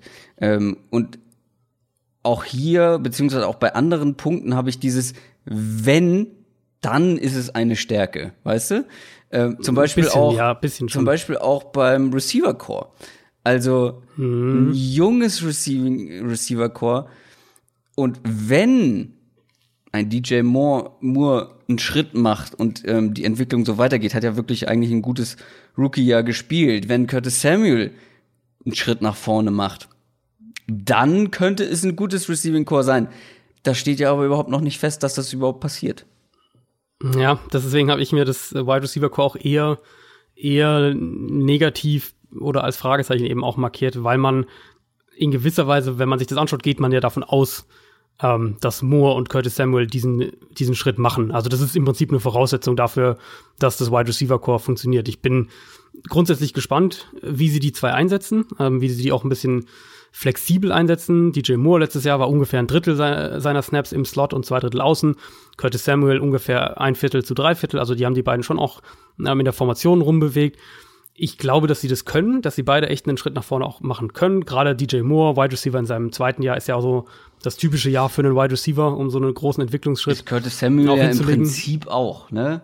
Im Prinzip mehr oder weniger auch, also ist technisch im dritten Jahr, aber hat, äh, hat ganz viel am Anfang verpasst, verletzt. Ähm, und dass die beiden dann auch wirklich eine große Rolle spielen, wenn wir davon sprechen, dass die Panthers ja eine Kurzpass-Offense einfach installiert haben. Das, das darf man ja da auch nicht vergessen. Also wenn wir uns die ähm, anschauen, wie Cam Newton gespielt hat über die letzten Jahre, dann haben wir äh, von, einem, von den Average Air Yards, also wie weit er im Schnitt den Ball werfen wollte oder geworfen hat, da haben wir von 2016 bis 2018 einen Rückgang von fast vier Yards im Schnitt. Also Cam Newton wirft im Schnitt den Ball 2018, also letztes Jahr, vier Yards kürzer als 2016 und das ist ein riesen, ähm, ein riesen Unterschied. Also das ist wirklich eine, vier Yards klingt jetzt erstmal nicht so viel, aber wenn wir das auf, ähm, auf eine Saison hochrechnen und als Durchschnittswert haben, ist das eine, eine enorme, ein enormer Rückgang. Also die Offense hat sich vom Grundstil her wirklich geändert. Das haben wir letztes Jahr auch gesehen. Ähm, damit es aber funktioniert und dieses Kurzpassspiel auch funktioniert, weil Cam Newton ist ja nun mal auch nicht der, der akkurateste Kurzpass-Quarterback, um es mal so zu sagen. Ähm, da brauchst du eben auch diese Receiver, die dann Matchups gewinnen, die Yards nach dem Catch produzieren. Und das sind dann für mich im Endeffekt vor allem DJ Moore und, und Curtis Samuel und natürlich McCaffrey zu einem gewissen Grad auch. Aber wenn die zwei halt nicht funktionieren, ähm, oder nicht die Hoffnung Schritt, Schritt nach vorne machen oder so ein bisschen, ähm, bisschen stagnieren, ö, was auch immer, ähm, dahinter, du hast halt Torrey Smith, diesen Speedster, ja, okay. ja, Chris Hogan ist, ist Chris Hogan, das war, Ja, den sehe ich auch noch überhaupt nicht irgendwie in dieser Offense. Ja, ich, also ist für mich so ein bisschen die dritte Option ähm, außen, dritte, vierte Option außen und die zweite Option im Slot hinter, hinter Jarius Wright, der ja ähm, letztes Jahr viel im Slot auch gespielt hat. Aber Moore muss halt auch wirklich ein Nummer 1 Receiver werden und Samuel muss eine gute Matchup-Waffe werden, damit das insgesamt funktionieren kann. Möchtest du noch was zu den Tight Ends sagen? Greg Olson war auch letztes Jahr wieder lange verletzt, aber wenn, auch hier wieder, wenn er fit ist, dann Ja. ist er wirklich eine große Hilfe für diese Offense, auch wenn er jetzt schon in ein fortgeschrittenes Alter kommt. Dahinter Ian Thomas hat ähm, letztes Jahr als Rookie gute Ansätze gezeigt. Auch hier kann man vielleicht von einer leichten Entwicklung ausge ausgehen, muss auch noch nicht den ähm, muss auch noch nicht den Starting Tight End spielen, ähm, sondern Greg Olson ist ja da. Ähm, das wird ihm vielleicht auch entgegenkommen. So, da hat man schon, da steckt schon Qualität dann drin. Da ist auf jeden Fall mehr Qualität, genau. Also Olsen ist ja auch wirklich ein kompletterer Tight End. Mhm. Ähm, Ian Thomas kam ja so als, als äh, vor allem ein Receiver eben in die NFL. Ich vermute auch, dass wir da auch einen zweit, im zweiten Jahr einen Schritt nach vorne sehen. Es ist eine Offense, die dann, denke ich, auch wieder passt dann auch wieder so ein bisschen in dieses Kurzpass-Thema rein, die dann auch viel mit den Tight End arbeiten kann. Ähm, wenn die Panthers, wenn die Waffen alle fit bleiben und wenn vor allem DJ Moore und dann eben auch zu einem gewissen Grad Curtis Samuel den nächsten Schritt machen, dann funktioniert dieses ganze Waffenarsenal, denke ich auch. Wenn das ausbleibt, dann hast du die Titans, die gut sind. Vor allem Greg Olsen ist wirklich auch immer noch ein guter Titan. Aber danach ist, das ist dann zu wenig, glaube ich, insgesamt. Und da ähm, muss man aus Panthers Sicht dann schon so ein bisschen hoffen, dass, ähm, dass diese Entwicklungen einsetzen. Aber das ist ja nicht so, als wäre das in irgendeiner Art und Weise ausgeschlossen. Im Gegenteil, es ist ja eigentlich, sollte man ja davon ausgehen, dass DJ Moore, ein Erstrundenpick letztes Jahr, dass der den nächsten Schritt macht und auch Ian Thomas zu einem gewissen Grad. Also eine Entwicklung sollte da an sich schon auch irgendwo einsetzen. Ich frage mich so ein bisschen, warum du noch nicht von dem neuen Goal-Line-Back erzählt hast. Ähm, bei den Panthers, der Christian McCaffrey so einige Touchdowns klauen ich hab, wird. Undrafted ich habe äh, ich hab, ich hab tatsächlich die, die Running Backs aufgeschrieben, weil ich den Eindruck hatte, dass, ähm, dass Carolina wirklich ein bisschen auch McCaffrey entlasten sollte. Ähm, wie das jetzt, ob das dann letztlich einer von den beiden ist. Also sie haben ja äh, Jordan Scarlett in der fünften Runde gedraftet und dann Elijah Holyfield, den du gerade gemeint hast, als undrafted Free Agent geholt.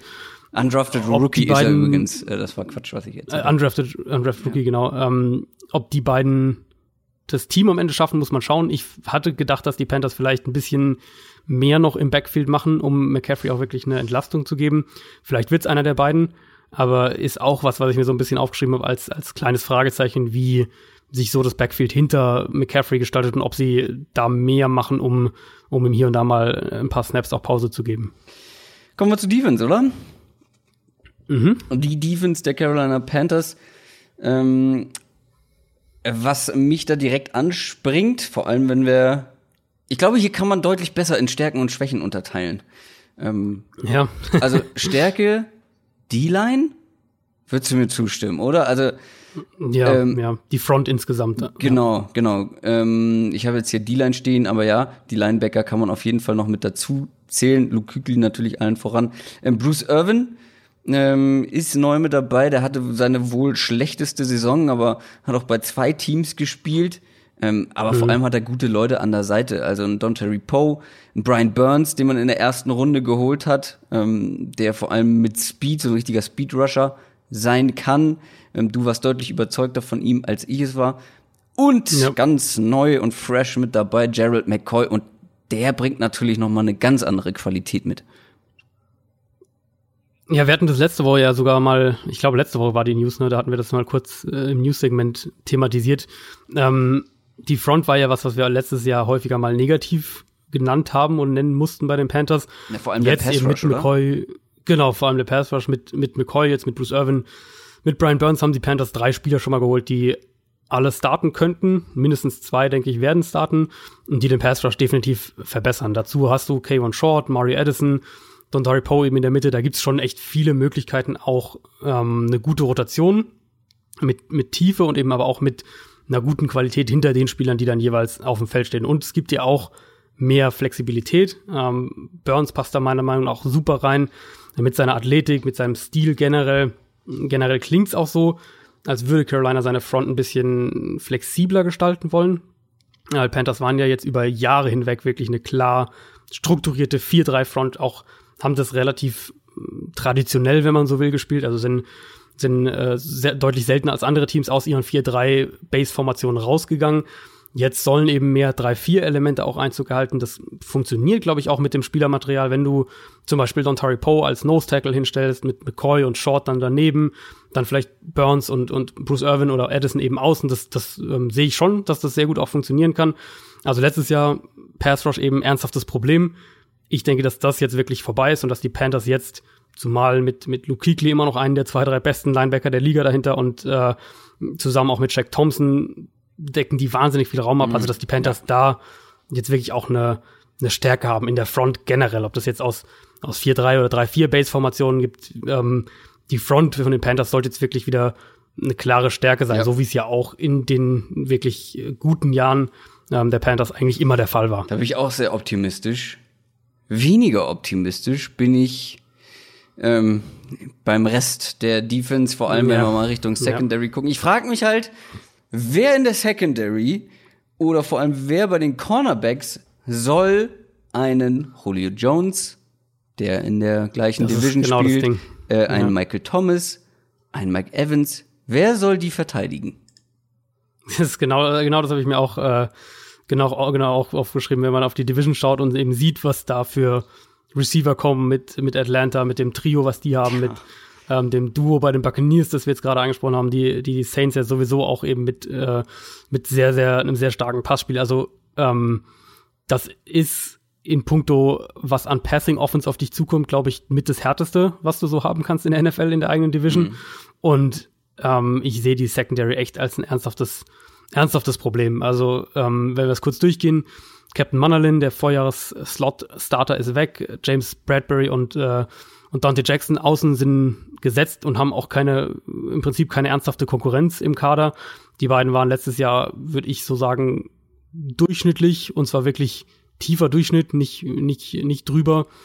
Ähm, Ross Cockrell ist nach seiner Verletzung zurück. Der könnte einer sein, der vielleicht im Slot startet, aber grundsätzlich ist das echt ein Problem. Also die Panthers sind extrem dünn in meinen Augen auf Cornerback und selbst die Starter, wenn wir jetzt vom, vom Idealfall ausgehen, also dass die Spieler, die äh, im Moment als Starter drinstehen, auch wirklich alle fit bleiben ähm, und, und alle auch wirklich starten, die haben für mich nicht die Qualität, die du dir eigentlich von einem Playoff-Kandidaten wünschen würdest. Ähm, ich habe bis heute auch nicht wirklich verstanden, warum Carolina in der Secondary nicht aktiv wurde in der Free Agency, warum die nicht jemanden wie einen Trey Boston geholt haben oder vielleicht einen erfahrenen Nummer zwei Cornerback, irgendwie sowas.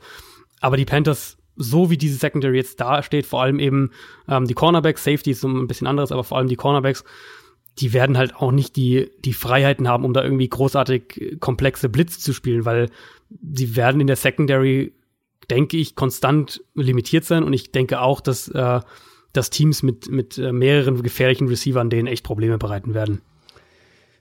Also wenn wir das Ganze jetzt mal kurz und knapp zusammenfassen, ich glaube, viele Panthers-Fans sitzen jetzt mit einem mulmigen Gefühl äh, irgendwo in der Bahn zum Beispiel, wo man halt Podcast zum Beispiel hört oder keine Ahnung.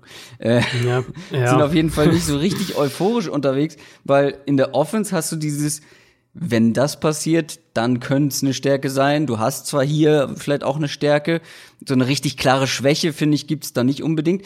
Ähm, was sagst du übrigens, also stimmt, das wollte ich noch fragen, was sagst du eigentlich dazu, dass ähm, bei Cam Newton jetzt Berichte auftauchen, dass er seine seine ähm, Wurftechnik verändert haben soll, die ja wirklich bislang immer sehr mh, ungewöhnlich orthodox fast war und auch sehr viel Zeit in Anspruch genommen hat. Ich, ähm, ich habe mir schon, mich hat tatsächlich schon ein Panthers-Fan ein Video geschickt, ob was ich, äh, ob ich da eine Veränderung sehe. Ähm, ich will es mir wirklich mal anschauen. Ich will mir wirklich mal ein paar Videos aus, also ein paar äh, Szenen aus der letzten Saison einfach anschauen, ein, zwei, in ein paar Spiele mal reingucken und dann schauen, wie das jetzt, ähm, wie das jetzt aussah. Er hat ja geworfen im Minicamp, Cam Newton, was ja so eigentlich nicht geplant war. Das heißt, da, da ist er tatsächlich so ein bisschen vor dem, vor dem ursprünglich mal angedachten Prozess nach der OP. Also das ist erstmal ein gutes Zeichen und ich, äh, ich will es mir mal anschauen. Das ist immer, das liest man ja häufiger so. Quarterback X hat seine Wurfmechanik ja, und, und äh, Spieler Z ist so schnell wie nie ja, und genau, so weiter genau, und so fort. Ähm, das sind so diese klassischen Off-Season-Headlines.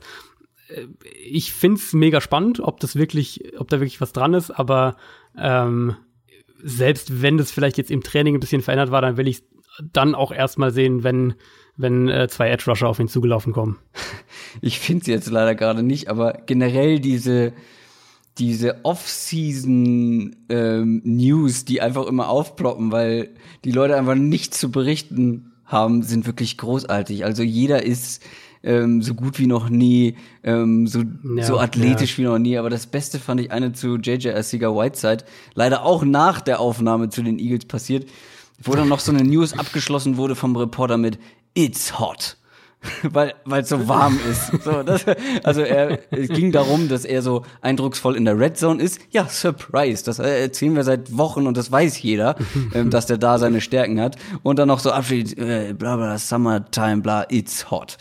Ah, die haben wirklich wenig ja, zu berichten, ja, die armen ist, Leute. Ist halt auch wirklich so. Und ich, das ist ja auch immer dieses klassische in, in äh, Shorts und T-Shirt Football zu spielen, ist, sagt ja eigentlich gar nichts. Ähm, da, da ist jeder beweglicher und, und alles sieht irgendwie anders aus. Und deswegen, also das klang jetzt, das war jetzt erst so ein bisschen flapsig gesagt, so, ich will es dann mal sehen, wenn zwei Edge Rusher auf ihn zulaufen, aber dann sieht, also der Punkt mit sowas wie der Wurfmechanik von einem Quarterback, der jetzt, äh, Newton ist glaube ich, 30, also der seit, seit wahrscheinlich 25 Jahren Football spielt, ähm, sowas ist ja wirklich äh, Muscle Memory. Das ist ja was, was, was wirklich in, in deine Bewegung, in deine, in deinen ganzen, in, in Fleisch und Blut übergegangen ist und äh, was du sich natürlich von alleine so bewegst. Und deswegen, wenn er jetzt bewusst drüber nachdenkt, auf dem Trainingsplatz steht und schaut, ah ja, ich wollte ja meinen Fuß drei Zentimeter rübersetzen und den Arm enger am Körper haben und den Wurf kompakter machen, dann macht das auch.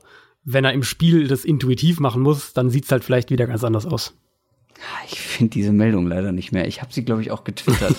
ah, bis zum Ende der Folge also ich hab, hab ich, sie gefunden. Ich, äh, ich, äh, ich kann mal kurz mein Panthers-Fazit einfach kurz ja. sagen noch, dann kannst du noch kurz suchen. ähm, in meinen Augen sollte Carolina auf beiden Seiten von der Line of Scrimmage eigentlich ziemlich stark sein. Und das ist erstmal eine gute Basis. Und wenn dann ähm, Cam Newton fit bleibt, wovon ich jetzt im Moment auch ausgehe, ich, so wie das klingt, würde ich jetzt auch, sehe ich eigentlich keine, keinen Zweifel daran, dass der in, in, äh, im ersten Spiel auch spielen wird, dann ist es ein Team, was zumindest um die Playoffs mitspielen kann.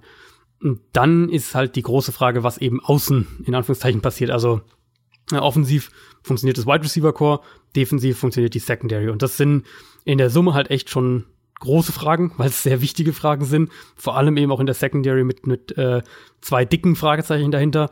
Wenn beides halbwegs hinhaut, dann ist Carolina für mich ein Kandidat für 10, 10 11 Siege, wenn, wenn das hinhaut. Aber das ist eben ja, vor allem in der Secondary für mich echt ein, echt ein, genau, echt ein äh, großes Wenn. Also die Panthers werden ein gutes Team sein, davon bin ich eigentlich relativ überzeugt, äh, weil sie eine sehr gute, eine sehr gute Basis, glaube ich, haben werden mit der Offensive Line, der Defensive Front ähm, dem Quarterback auch, McCaffrey. Aber dass das zu mehr als eben, sie sind ein gutes Team reicht, ähm, dafür muss eben dann schon auch echt einiges im Endeffekt klappen. Lass uns weitermachen, denn wir haben noch zwei Teams auf der Uhr. Die Atlanta Falcons haben wir. Ähm, die haben eine solchen Saison hinter sich. So eine richtig schöne mit ordentlich Verletzungssorgen. Ähm, dabei ist natürlich aufgefallen, dass man ein bisschen zu wenig Tiefe im Roster hat, weil so ein, zwei Verletzungen von absoluten Topspielern, zum Beispiel in der Defense, und das Ganze ist wie so ein Kartenhaus zusammengestürzt. Ähm, mhm. Auf dem Papier sieht man zumindest die, oder steht zumindest, die Offense war gut, die Defense eher nicht. Deswegen wieder mit der Offense angefangen. Die Offense, muss man aber ganz ehrlich sagen, war in manchen Spielen auch nicht gut. Ähm, in manchen Spielen sehr, sehr gut, aber dann auch sehr inkonstant insgesamt, auch hier waren ein paar Verletzungen natürlich, die da dann nicht geholfen haben. Ähm, vielleicht das Positive zuerst. Matt Ryan hat, wie ich finde, eine sehr starke Saison gespielt. Du hast sie, glaube ich, sogar prophezeit. Ähm, und erinnerst du dich noch an dieses Turnover-Pech, was wir in der letzten Offseason mhm. bei Matt Ryan besprochen ja, haben, wie ja. unglaublich viel Pech er einfach hatte. So viele Bälle, die niemals hätten ähm, intercepted werden dürfen zum Beispiel, wurden intercepted und dieses Turnover-Pech ist er zumindest losgeworden. Aber Matt Ryan war zumindest einer der positiven Aspekte und ich finde, es spricht wenig dagegen, dass es auch dieses Jahr, dass auch wieder dieses Jahr sehr positiv ähm, auftreten wird.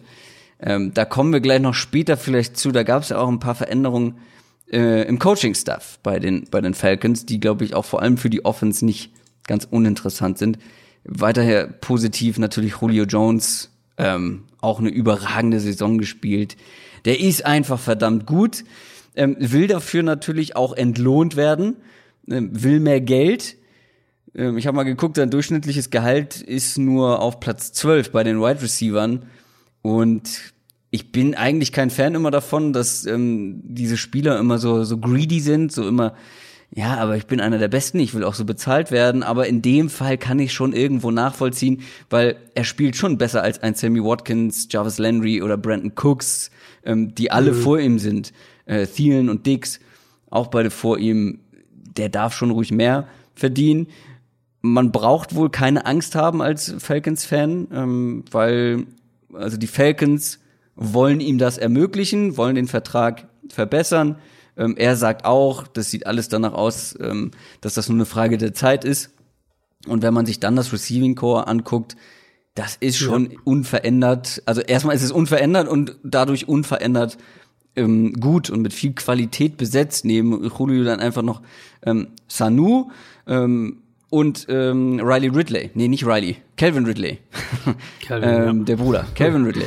Ähm, also das ist natürlich nach wie vor ähm, deswegen sage ich auch, es spricht nicht viel dagegen, dass Matt Ryan wieder eine gute Saison hat, weil vor allem im Receiving Core sind die Waffen die gleichen. Äh, über Titan sprechen wir vielleicht später noch über, aber auch der ist der gleiche geblieben. Das ist schon schmackhaft. Auf jeden Fall. Also ist für mich auch eins der besten, wenn nicht sogar das beste Wide Receiver Trio in der NFL. Also auf jeden Fall eins der zwei, drei besten. Da, ähm, da sind die Falcons extrem gut besetzt. Letztes Jahr war das ja in der, äh, in der ersten Saisonhälfte dann vor allem so, dass sie in ganz viele Shootouts eben gekommen sind, weil mhm. die Defense nichts mehr stoppen konnte. Und da haben sie halt dann ein paar ver verloren, ein paar gewonnen und dann so im Laufe der Saison ist eben die Offensive Line eingebrochen und dann ist die Offense halt auch insgesamt einfach irgendwann abgeschmiert. Aber an Matt Ryan lag es nicht ähm, und an Julio Jones lag es auch nicht. Und ich denke, dass die Falcons im Passspiel grundsätzlich, du wirst ja sicher die Offensive Line auch gleich noch adressieren, aber dass sie im, Pass, im Passspiel grundsätzlich eigentlich nach wie vor oder wieder die Basis haben, um, äh, um eins der besten Teams der Liga zu sein. Aber wenn wir jetzt mal zum Coaching-Staff kommen. Äh, das war das zweite Jahr unter OC Steve Sarkisian. Das war deutlich besser als das erste, ähm, ja. aber auch nur im Passing-Game. Ehrlich gesagt, ja, sie mussten viel passen, ähm, vor allem in, in, der zweiten Hälfte, aber sie haben unglaublich viel gepasst. Das war mir gar nicht so bewusst. Matt Ryan hat die drittmeisten Passing-Attempts in der ganzen Liga gehabt. Ähm, Sarkisian wurde jetzt entlassen. Stattdessen hat man den, über den wir eben schon nicht sehr positiv gesprochen haben, ähm, Dick Cutter ähm, als neuen Offensive Coordinator jetzt mit dabei. Und wir haben ja gerade, es ist mir gerade, als wir darüber gesprochen haben, nochmal so bewusst geworden, wie negativ wir eigentlich ähm, ihn quasi bilanziert haben, dadurch, dass er eben nicht ähm, eine Offense gebaut hat, die den Stärken seiner Spieler entspricht. Deswegen weiß ich nicht, wie optimistisch ich jetzt durch diesen Wechsel auf der Position bin.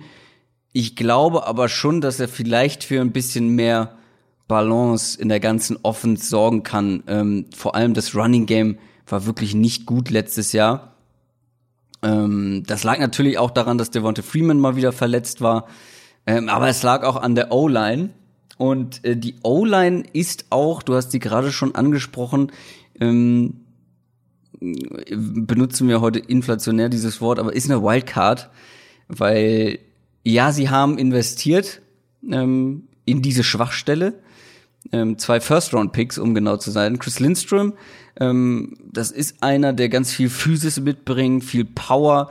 Ich glaube auch, dass er vor allem im Run-Blocking schon helfen kann. Was er im Pass-Blocking kann, ähm, weiß man jetzt noch nicht so richtig. Ähm, ähm, da hat er im College ähm, ich habe das mal nachgelesen, weil das einer der der O-Liner war, die ich mir nicht genauer angeguckt habe. Ähm, vielleicht kannst du auch gleich noch mal was zu ihm sagen. Ähm, die haben da sehr viel Play-Action gespielt, viel mit Rollouts gespielt, wo du halt eben kein klassisches Pass-Blocking ähm, hast. Ähm, der zweite First Runner war Caleb McGarry. Sehr überraschend für viele, dass er in der ersten Runde schon vom Board geht. Ähm, aber ich denke, da ist so ein Muster erkennbar, weil auch er ist so ein physisch starker O-Liner mit ganz viel Power. Ja, ja. Dann noch ähm, James Carpenter, ähm, der vorher bei den Jets war, mit dazu geholt. Ist jetzt auch nicht als super beweglicher, agiler O-Liner bekannt. Ja, man hat diese ganze Line vergrößert und mit mehr Power versehen. Dafür ist sie aber auch weniger mobil, weniger beweglich und da habe ich mich dann eben gewundert, weil die Falcons kennt man ja eher dafür, dass sie so ein ähm, ja, so ein Outside-Zone-Running-Game aufziehen, wo du ja eher die agileren Typen brauchst. Ähm, mobile O-Liner, die da helfen würden. Ähm, Dan Quinn, der Head Coach, sagt, das Scheme soll gleich bleiben, aber das kann ich mir eigentlich nicht äh, vorstellen. Oder man hat schlicht und ergreifend die falschen Leute dafür geholt, oder? ich, also Scheme soll gleich bleiben, ist ja immer so ein bisschen eine Frage, ähm, was du jetzt gerade beschrieben hast, ist natürlich viel von dem, was, ähm, was von Kyle Shanahan kam. Das ist die Kyle Shanahan Offense, Outside Zone, Play Action, mobile Offensive Line. Das ist das, worauf die Offense aufgebaut hat, als er da war. Und was ja schon, ähm, was ja schon Steve Sarkisian übernehmen sollte, sage ich jetzt mal. Und natürlich hat Sarkisian dann auch schon ein paar Sachen verändert. Jeder Offensive Coordinator verändert dann so ein paar Sachen.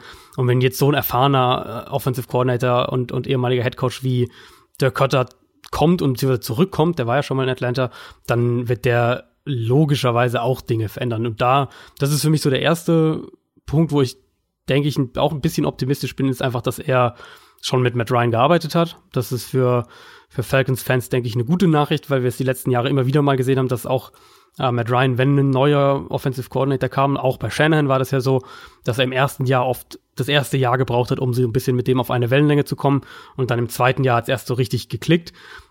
Die zwei kennen sich jetzt schon. Das heißt, ich denke, dieser, dieser äh, aneinander gewöhnen Prozess wird schneller funktionieren, wird, wird, äh, wird vielleicht im ersten Jahr auch schon wirklich positive Effekte dann haben ich, vielleicht, vielleicht stellen sie ihre Offense ein bisschen rum, um auf ein bisschen mehr Man-Blocking, mehr Power-Blocking. Die Verpflichtungen ja, zum Teil zumindest, ähm, genau, zum Teil würden das wirklich auch ja, würden es wirklich auch nahelegen.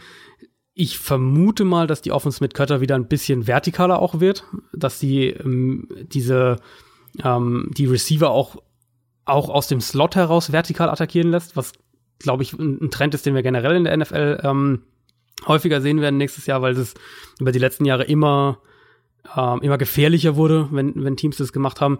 Die Falcons ja auch einen Spieler haben wie einen Julio Jones zum Beispiel, den du ja auch in den Slot stellen kannst und dann ihn aus dem Slot heraus auch vertikal ähm, eine, eine Defense angreifen lassen kannst. Also solche Sachen werden wir, denke ich, mehr sehen.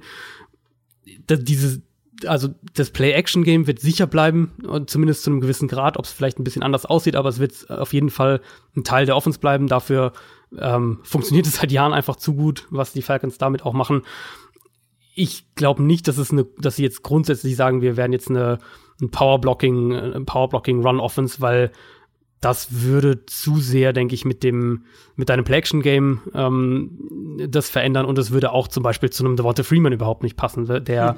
der eigentlich wirklich ein guter Zone-Runner ist. Na gut, das also vielleicht hat die in anderen eine, Stationen auch nicht gestört. ja gut, ja, das stimmt natürlich. Also ich könnte mir vorstellen, dass es mehr so eine Mischung wird ähm, und die Offensive Line eben gerade was wir letztes Jahr ja gesehen haben, dass eben das ein bis zwei Verletzungen schon das, die ganze Offensive Line äh, zerstört haben, so mehr oder weniger. Ich glaube, die, die Falcons haben einen guten, guten Job gemacht, das ähm, sich für sowas abzusichern, indem mhm. sie eben James Carpenter geholt haben, Jamon Brown geholt haben, die beiden Erstrunden-Rookies gedraftet haben, also wirklich Ressourcen da auch reingesteckt haben. Ähm, bei Lindstrom bin ich mir eigentlich ziemlich sicher, dass der sofort starten wird. McGarry mal schauen. Da haben sie Tyson Braylo als Swing Tackle. Wenn, wenn, äh, wenn McGarry noch Zeit braucht, dann wird Tyson Braylo, denke ich, von äh, Week One starten. Also da ist jetzt auch echt ein bisschen Spielraum. Wenn Carpenter den, den, den Startplatz sicher hat, dann hast du Jamon Brown als Guard-Alternative. Du hast Wes Schweitzer noch innen als Alternative. Also da ist jetzt auch ein bisschen wirklich ein bisschen Tiefe in der Line und mit Lindstrom und McGarry natürlich auch zwei Spieler, wo man jetzt davon ausgeht, dass die sich über die nächsten Jahre dann äh, auch entwickeln und steigern werden. Und dann hast du, glaube ich, wirklich eine gute eine gute Basis so mit, mit Alex Mack und Jack Matthews als, äh, als die Säulen der Offensive Line und drumherum jetzt dann zwei junge Spieler, zwei erfahrene Spieler und generell einfach auch mehr, mehr Tiefe und mehr Qualität. Aber glaubst du, also du glaubst auch nicht daran, dass die Falcons wieder ansatzweise so viel passen werden wie im letzten Jahr, oder? Das wird doch schon äh, wieder ein bisschen runlastiger. Also ganz so extrem wahrscheinlich nicht ähm, was sicher auch viel, also das müsste ich jetzt auch nachschauen, aber sicher viel auch Game Game Scripts, äh, also, also wie die Spiele sich entwickelt haben, geschuldet war, wenn sie eben häufig hinten lagen und häufig in die Shootouts verwickelt wurden und die Defense halt niemanden stoppen konnte, ähm, dass dann sie offen offensiv schneller ins, ins Passing Game gegangen sind. Also es wird sich sicher wieder so ein bisschen mehr einpendeln, das denke ich schon auch, ja. Ähm, dann vielleicht noch ein Satz zu dem Tight End Room, der mir immer noch nicht gefällt.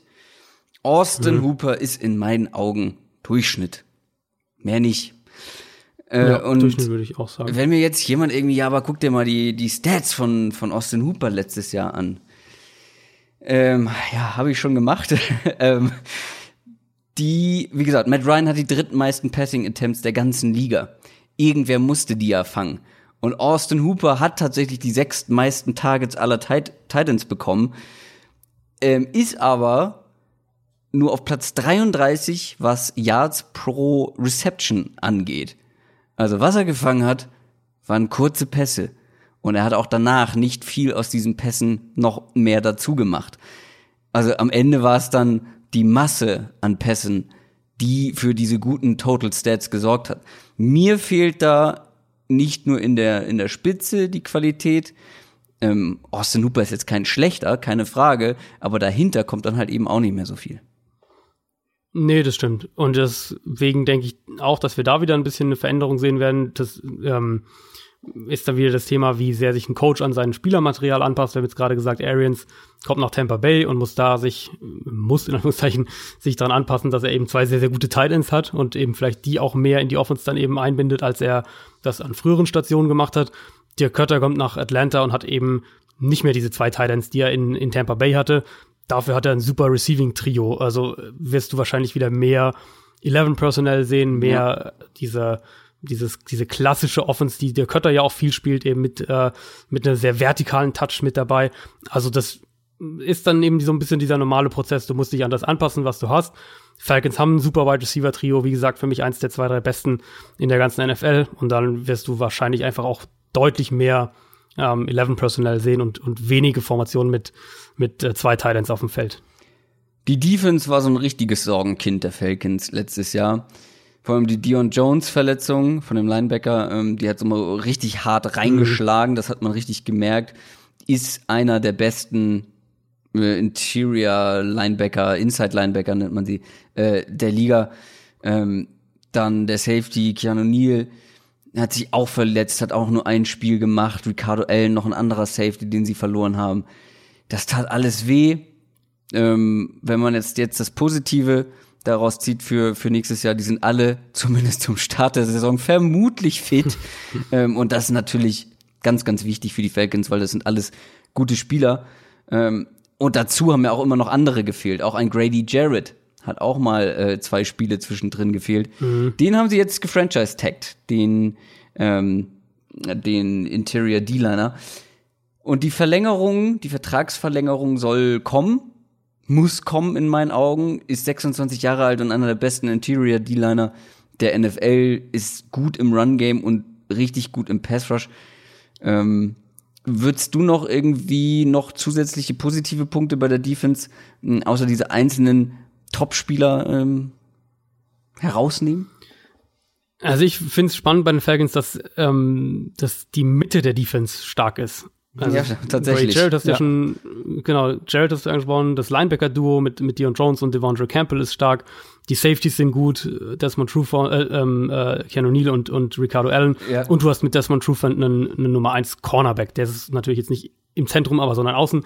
Aber die Stärke von der Defense ist schon. Und der Monte Casey relativ ja noch dahin, klar. Ähm, noch einen dritten Safety. Genau, genau. Also die, die, die, die Stärke ist, ist relativ klar in der Mitte der Defense.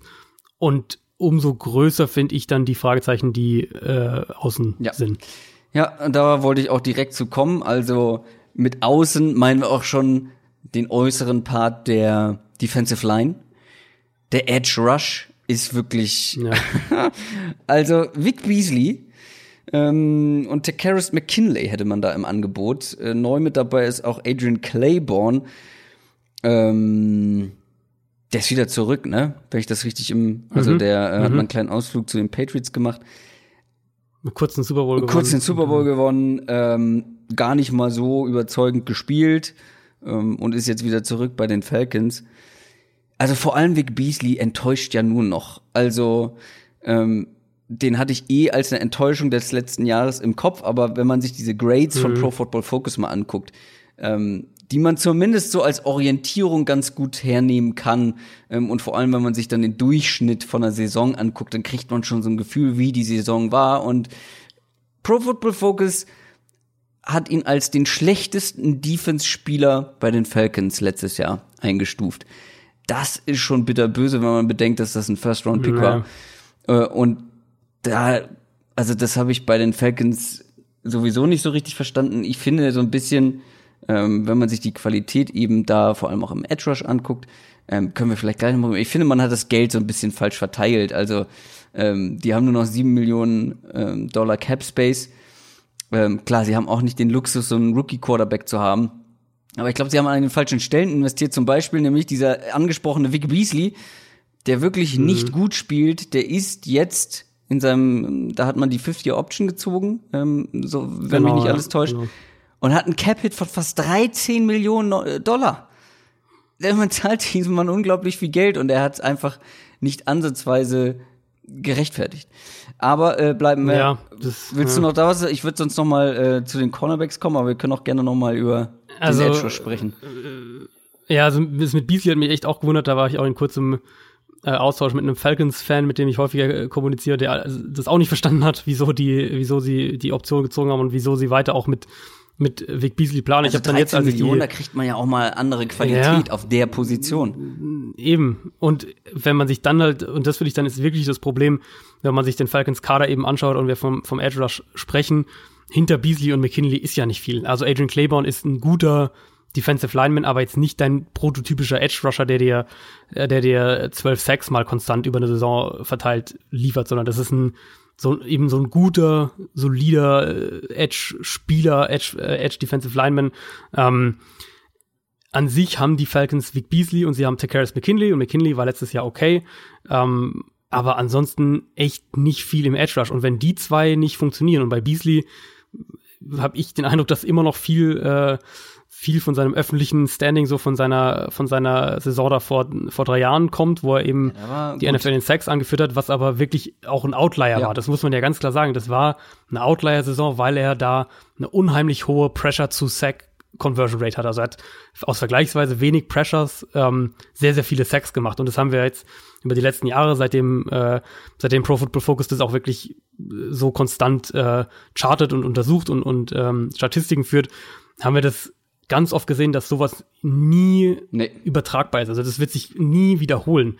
Du hast oft, dass es umgekehrt der Fall ist, also viele Pressures und wenige Brandon Sacks. Solche Sachen gibt's häufiger. Von den Eagles, genau, zum Beispiel. Ähm, aber dass einer aus wenigen Pressures viele Sacks macht und das dann konstant über nee. mehrere Jahre, das sehen wir fast nie. Das passiert einfach nicht. Und ähm, Vic Beasley hatte eben so eine Saison, wo er dann eben auch seine, ich weiß jetzt gar nicht mehr, was es war, 18 Sacks oder was es am Ende war, ähm, hatte. Aber seitdem und ansonsten ist es einfach ein ich würde sagen, ein, als Nummer zwei Pass Rusher wäre das so okay. Mhm. Aber wenn der mit maßgeblich mit dafür verantwortlich sein soll, dass dein Edge Rush funktioniert, dann ist es schon, finde ich, echt ein Problem. Und gerade wenn wir eben schauen, wo du dann jetzt gleich dazu kommst, was, äh, was die Secondary noch so an, mhm. an anderen Problemen bereithalten könnte. Äh, vielleicht hier auch nochmal ein guter Hinweis für alle, die etwas neuer mit dabei sind. Deswegen ist übrigens auch der Wert Pass äh, Quarterback Pressures ähm, ein viel, viel besserer Indikator dafür, wie gut ein, ein Pass-Rusher gespielt hat und nicht Sacks, weil Sacks sind dann zu einem gewissen Teil auch Glück, ja. Ähm, da muss viel ja, ja. stimmen, damit auch aus einem Quarterback-Pressure ein Sack wird und das hat nicht immer was mit Qualität des Spielers zu tun. Deswegen ist Brandon Graham auch ein extrem wertvoller Spieler, weil er konstant richtig viele Quarterback-Pressures liefert und ein Quarterback-Pressure beeinflusst das Spiel des Gegners erheblich. Klar, ein Sack beendet, genau, genau, beendet ein Play, aber ähm, ja, Quarterback genau. Pressure beeinflusst Also wir haben da, da gibt's ja äh, Genau, da gibt's ja auch ähm, wirklich Advanced Stats darüber, über diese Expected Points Added und ähm, äh, Statistiken, die da wirklich sehr, sehr tiefer noch ins Detail gehen, wo man ganz, ganz klar sehen kann, Quarterback Pressure, also Pressure heißt äh, Quarterback, also ist ein Sack oder ein Hit mhm. oder ein Quarterback Hurry, ähm, dass die wirklich auch eklatante Auswirkungen ja. auf den Spielzug haben. Und das kann sein von der Quarterback verfehlt einen offenen Receiver, weil er mhm. unter Druck gesetzt wird, bis hin zu er wirft eine Interception, weil er unter Druck gesetzt wird. Ähm, klar, natürlich ist der Sack besser, aber die die Quarterback-Pressure-Zahlen sind vor allem, wenn wir davon sprechen, wie man ähm, vielleicht prognostizieren kann, was der, was der Spieler in, in der nächsten ja. Saison machen wird, sind die Pressure-Zahlen der deutlich bessere Wert als die Sacks. Aber jetzt kommen wir zu den Cornerbacks ähm, die nächste Schwachstelle auf den äußeren Positionen der Defense, weil ich würde gar nicht mal sagen Secondary allgemein, weil ich finde, die Safety-Position ist eigentlich äh, sehr gut besetzt bei den mhm. Falcons, aber die Cornerbacks ja, ja. neben oder abseits von Desmond Trufant, ähm, weil der spielt ja recht konstant äh, gut, mhm. ähm, aber dahinter hat man dann nur noch ähm, im Prinzip Isaiah Oliver vom letzten Jahr, Robert Alford ist weg, der spielt jetzt in Arizona. Dann hat man einen Ree Wilson, einer, der kaum gespielt hat die letzten drei Jahre. Noch ein Viertrunden-Pick dazu. So richtig überzeugend ist das alles auf keinen Fall. Ne? Also du hast ja schon, wir haben ja beide jetzt mhm. angedeutet, ähm, das ist eine Schwäche. Und auch, auch hier eine nicht ungefährliche Schwäche, weil wir haben die gegnerischen Receiver okay, Julio fällt weg, so, spielt im eigenen Team, aber die anderen Teams in der Division haben sehr, sehr gute Receiver. Gut, ein Dressman Trufant kann vielleicht den Number One Receiver des Gegners, ja, obwohl ein richtiger Shutdown-Cornerback ist das auch nicht, oder? Vor allem spielen die Falcons ja auch primär eine Zone-Defense. Also da ja, kannst du den als Offense ja schon aus so ein bisschen äh, aus dem, aus dem ja. Weg gehen. Also ich finde auch die Tiefe ist, ist echt bedenklich. Ähm, Trufant ist gut als Nummer eins. Saya Oliver wird sicher sich auch noch weiterentwickeln und dann ist der, denke ich, auch eine, kann eine gute Nummer zwei Lösung sein. Aber schon allein Ähm, also einmal eben, was dahinter ist, als Outside Corner, die Tiefe. Und dann, wenn wir auch von, vom, von den Slot-Optionen sprechen und von den Nummer 3 Optionen, da finde ich nicht nur die Tiefe, sondern auch das, was da potenziell als, ähm, als Starter in Frage kommt, finde ich dann schon echt, echt dünn. Also da ist definitiv auch eine Schwachstelle, was, ähm, was Coverage angeht bei den Falcons. Wollen wir noch was zu den Falcons sagen? Ähm, vielleicht noch so ein Mini-Fazit. Ja, ähm, ja. Ja, sag mal, sag mal ruhig dein Fazit. Ich habe ich hab auch noch eine, eine Sache. Ähm, ich hatte irgendwie gehofft, dass ich, wenn ich mir die Falcons jetzt genauer angucke, dass ich die irgendwie in meine persönliche Top 8, Top 7, Top 6 vielleicht irgendwie wie bringen kann, argumentativ, äh, weil ich die Offense so mag, weil ich die ähm, einige Spieler äh, in diesem ganzen Team sehr mag. Ähm, allerdings gibt's auch hier so ein paar unklare Komponenten. Also der Kötter, vielleicht bin ich da ein bisschen negativ vorbelastet jetzt aus den ein, letzten ein, zwei Jahren ähm, in Tampa Bay. Ähm, was Kötter angeht, ich weiß nicht, wie er mit so einer Offense dann umgeht. Man weiß nicht genau, wie die O-Line funktioniert, aber da haben sie zumindest was getan. Deswegen könnte man schon davon ausgehen, dass es da eine Steigerung gibt. Ähm, und dann eben diese Defense, die zwar ihre Stars hat, über die wir gesprochen haben, aber dann eben vor allem dieser Pass Rush. Also, woher soll denn der Pass Rush kommen? Ja, ja Grady ja. Jarrett ist richtig gut, aber der kommt erstens über die Mitte, ist kein Aaron Donald und hat auch nicht den Support eben über außen. Ähm, und generell eben auf manchen Positionen ähm, sind klare Löcher erkennbar und das lässt mich eben so ein bisschen zweifeln. Also ich glaube, wenn die Offensive Line funktioniert, ist es wieder ein Team, was ich zumindest als Playoff-Kandidaten auf dem Zettel auf jeden Fall habe, einfach weil ich schon, dann glaube, ja. dass die Offense ähm, 30 Punkte im Spiel auflegen kann. So würde ich das dann schon Und einschätzen. Und wenn das, was der Cutter ähm, da macht, funktioniert. Also genau. ich finde, das ist gar nicht so genau. irrelevant. Genau, das kommt natürlich dazu. Da bin ich vielleicht ein bisschen optimistischer, weil, ähm, weil er halt mit, mit Ryan schon zusammengearbeitet mhm. hat und ich denke, dass die sich schneller wieder auf eine Wellenlänge kommen werden. Aber du hast auf jeden Fall mit der Defense recht. Die ist immer noch dünn besetzt, eben wie gesagt auf Cornerback. Und dann hast du ja auch so eine, das ist ja dann auch so eine Wechselwirkung. Also wenn wir jetzt sagen, der, der, ja, der Pass Rush genau. ist ein Problem. Du musst eins von beiden ähm, musst du gut haben. Genau, eins von, eins von beiden sollte gut sein. Und selbst wenn wir jetzt sagen, äh, Trufant und Isaiah Oliver sind vielleicht werden ein gutes, ein gutes Cornerback-Duo, gutes Starting-Duo ähm, und bleiben auch fit von mir aus, dann sind die Falcons ja auch keine Blitzing-Defense. Also das ist ja keine Defense, die jetzt, die, die jetzt vor allem mit dem Blitz arbeitet. Also ähm, ich sehe schon so ein bisschen das Problem, dass der Pass Rush halt wackelig ist und die Secondary eher wackelig ist, zumindest in manchen Spots.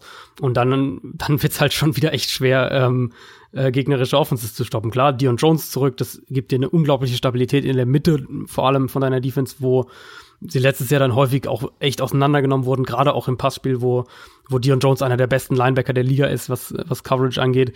Ähm, aber das, die Gefahr ist auf jeden Fall da, dass dass es im Endeffekt darauf hinausläuft, dass die Offense auch 30 Punkte im Spiel machen muss, weil sie halt sonst nicht gewinnen. Wir kommen zum Gewinner der NFC South vom letzten, vom vergangenen Jahr. Die New Orleans Saints, die waren mein Super Bowl-Tipp die letzten beiden Jahre.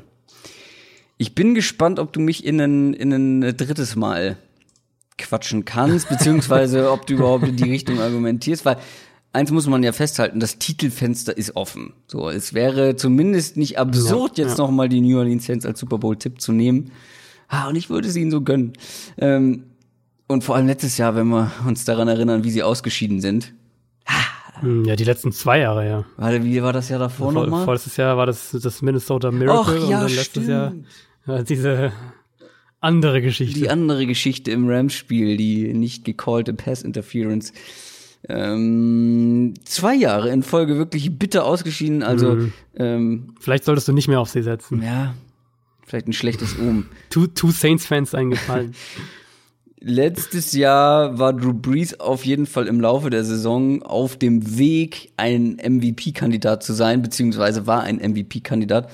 Ähm, hat dann gegen Ende, ähm, vor allem dann auch in den Playoffs, so ein bisschen nachgelassen. Haben wir schon mal drüber mhm. gesprochen, über die nachlassende Armstärke. Ähm, wieder Offense ähm, zuerst Stärken, Michael Thomas, Elvin Kamara, Playmaker par excellence und nochmal um äh, zu Drew Brees zu kommen, vielleicht den äh, als Einstieg. ähm, der war letztes Jahr natürlich eine extreme Stärke und ich glaube, selbst wenn seine Armstärke nachlässt, wird er immer noch eine große Stärke bleiben, weil das ist einer, ich wiederhole mich, der, einer der präzisesten Quarterbacks der ganzen Liga. Ähm, ich habe dann aus Spaß nochmal die Adjusted Completion Percentage nachgeguckt. Die liegt bei oder lag letztes Jahr bei 82,2 Prozent ähm, an, an Pässen, die fangbar waren und die ähm, angekommen sind zum Vergleich. Also damit ist er klar auf Platz eins ähm, mit, ich glaube, über zwei Prozent Vorsprung. Josh Allen 64,7 Prozent. Nur damit ihr mal so ein kleines Gefühl dafür bekommt, wie unglaublich gut Drew Brees letztes Jahr war. Ähm, und in Sachen Armstärke, kleiner Fun Fact noch, ähm, so als Überleitung zu dir, ähm, die, er war der zweitgenaueste Quarterback bei Pässen über 20 Yards. Ja, hab ich, das habe ich sogar auch gesehen. Ähm, man muss natürlich irgendwo die Frage stellen, ob das, was wir im letzten Saisondrittel dann vor allem gesehen haben, ob das einen Trend zeigt, also ob er äh, seine Armstärke jetzt so langsam aber sicher verliert oder ob das äh, nur eine Phase in irgendeiner Art und Weise war. Wenn das wirklich ein Trend ist, dann würde es die Offense definitiv äh, limitieren in einer gewissen Weise. Ähm, aber wenn wir jetzt auf das, auf letztes Jahr insgesamt schauen, dann war er gerade im Underneath Passing, auch in dieser Midrange eben die Sachen, die die Saints offen, ja, offen, ja vor allem ausmachen. Da war er einer der präzisesten Quarterbacks, vor allem ähm, in Breaking Routes waren immer oder waren konstant ein riesiges Problem für gegnerische Defenses. Ich habe mir da den, na, den, den Quarterback-Katalog, den, den PFF ja erstellt, ähm, in dem sie Quarterbacks dann auch in alle möglichen Kategorien untersuchen und, und charten und alle Würfe genau in allen möglichen verschiedenen Bereichen ähm, einordnen und, und eben bei Accuracy auf alle Distanzen war Breeze ja entweder der ja. Beste oder einer der Besten. Ähm, genau wie was das Treffen von verschiedenen Fenstern angeht, also ob es enge Coverage ist, ob es ein, äh, ein offener Receiver ist, ob der Verteidiger einen Schritt entfernt ist, all diese Sachen. Also da war er überall mit einer der zwei, drei, vier Besten eigentlich immer. Ähm, und dann ist Breeze natürlich auch ein herausragender Quarterback, was die mentale Seite des Spiels angeht. Und das nutzen die Saints ja auch voll aus, oder das ist auch wichtig in der Saints Offense, weil es eine der komplexesten Offenses in der NFL ist, was, äh, was, was Formationen angeht, was verschiedene Änderungen an der Line of Scrimmage angeht, was Route-Kombinationen angeht, all diese Sachen, ähm, da sind die Saints schon wirklich eins der, der schwierigsten Teams und da brauchst du dann halt auch einen Quarterback, der das, äh, der das alles meistern kann. Also es ist so ein bisschen, äh, ist es eine, eine Frage, die wir jetzt, die wir letztlich erst im September und vielleicht auch erst im Oktober, wenn ein paar Spiele gespielt sind, tatsächlich beantworten können. Deswegen glaube ich, muss man das auch zu einem gewissen Grad einfach unbeantwortet im Raum stehen lassen. Wenn das ein Problem wird mit der Armstärke, dann werden die Saints auch ein Problem haben. Das muss man, denke ich, ganz klar so sagen. Wenn das, äh, wenn er noch eine Saison im Tank hat mit dem Arm auch, ähm, dann ist Drew Brees immer noch einer der drei, vier besten Quarterbacks der Liga ohne jeden Zweifel. Du hast heute schon viel über O-Line sprechen dürfen. Ich habe dir ja auch meine so ein bisschen zugescharrt. rübergeschoben. Rübergeschoben, so ein bisschen drum gedrückt. Ähm, die O-Line der Saints war letztes Jahr zumindest oder vor allem in, in Pass Protection ja richtig gut. Da gab es mhm. jetzt äh, eine nicht ganz wichtige, äh, nicht ganz unwichtige Veränderung. ähm, was fangen wir denn damit an, mit dieser O-Line der Saints dieses Jahr? Ist für mich also eins der besten Tackle-Duos in der NFL mit Teron Armstead und, und Ryan Ramchick. Das, Ramchick, das ist für mich schon so, gehört so in die, in die Ligaspitze auf jeden Fall. Mm, ich kann mir nicht vorstellen, dass Andrews Pete nochmal so eine schlechte Saison spielt wie letztes Jahr. Da war er ja echt schlecht, der Left Guard. Äh, Center, ähm, Max Anger eben der Rücktritt. Da haben sie ja auch reagiert, haben Nick Easton geholt, haben ähm, dann Eric McCoy in der zweiten Runde gedraftet, sind für den auch hochgegangen. Also da wird, ich vermute mal, dass letztlich McCoy starten wird. Ähm, was dir ein Downgrade in gewisser Weise gibt, ganz klar. Also du hast äh, einen der erfahrensten Center und, und äh, unheimlich verlässlichen Spieler erstmal verloren. Das ist erstmal eine große Schwäche. Natürlich ist die Situation so ein bisschen einfacher für einen, falls Eric McCoy direkt startet als Rookie Center, ähm, weil du natürlich so einen erfahrenen Quarterback hast, der eben auch Pre-Snap unglaublich gut ist, was eben Protection Calls, das Identifizieren von Blitzern, all diese Sachen angeht, die ja der Center oder die auch in den Aufgabenbereich des Centers fallen. Aber zum Teil ist das auf jeden Fall ein Downgrade im Vergleich ähm, zur vergangenen Saison. Trotzdem erwarte ich eigentlich, dass das eine Offensive Line sein wird, die immer noch in die Top ich sage jetzt mal Top 7, Top 8 auf jeden Fall gehört und dass, äh, dass die Line, dass es an der Line nicht scheitern wird. Sagen es mal so. Und wenn wir dann insgesamt auf die Offense schauen, ich habe das, also das allererste, was ich mir, was ich mir rausgeschrieben hatte, womit du ja ähm, ganz am Anfang auch eingestiegen bist, sind eben die Matchup-Waffen. Das mhm. ist für mich so eines der zentralen Themen, wenn wir eben von der Saints Offense sprechen. Ich glaube, dass, dass kein Team bessere wirklich Matchup-Waffen hat oder, oder fast kein Team, vielleicht die Chiefs so ein bisschen noch, aber die Saints haben zwei der besten Matchup-Waffen in der ganzen NFL mit, mit Alvin Kamara, den, den ich in meinem Running Back-Ranking auch als den besten Running Back der Liga aktuell eingestuft habe, einfach weil er als Runner unfassbar explosiv ist mhm. ähm, und als Receiver eben einer der gefährlichsten, einer der gefährlichsten unter den Running Backs äh, in der ganzen NFL ist. Also er wird ja überall aufgestellt im Backfield, im Slot, auch outside verbringt er echt viele Snaps und für seine für seine Volume, die er eben hat, wird er extrem vertikal eingesetzt. Also attackiert auch wirklich regelmäßig tiefer, äh, etwas, das, das viele von eben diesen, äh, diesen großen Running Backs, Ezekiel Elliott oder Saquon Barkley, das machen die alle nicht. Und Alvin Kamara macht es eben.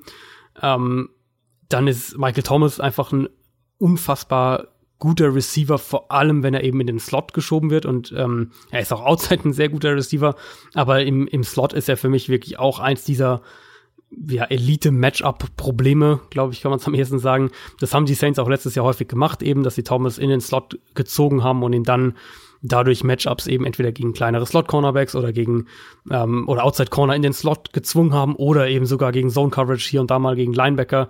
Also da haben sie ihm wirklich auch Matchups verschaffen können und, und ähm, Thomas, Thomas hat die dann auch ideal ausnutzen können. Und dann kommt ja jetzt noch ein dritter dazu, wenn wir von den Matchup-Waffen sprechen, das ist Jared Cook.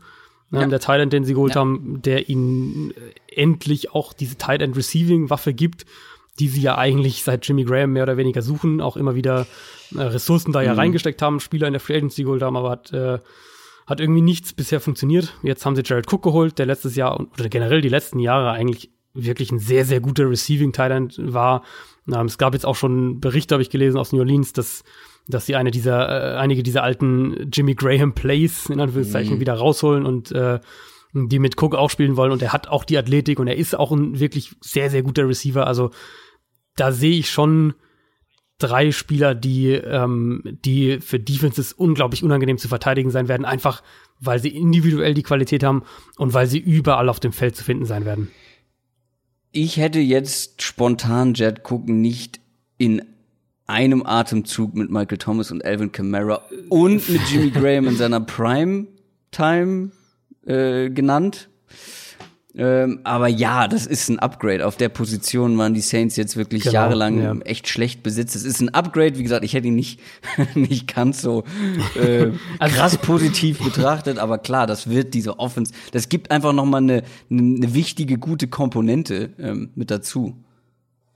Genau, also ich will jetzt nicht sagen, dass, äh, dass er auf einem Level ist mit, äh, mit äh, den anderen beiden auf ihren jeweiligen Positionen. Also, äh, wie gesagt, für mich äh, Alvin Kamara der beste Running Back im Moment in der NFL und Michael Thomas einer der drei, vier, fünf besten Wide Receiver. Cook vielleicht eher so Top 10 Tight Ends mhm. da in ja, der Kategorie. Top 10 schon, ja. Ähm, Vor allem Receiving, genau, aus Receiving-Sicht, ja.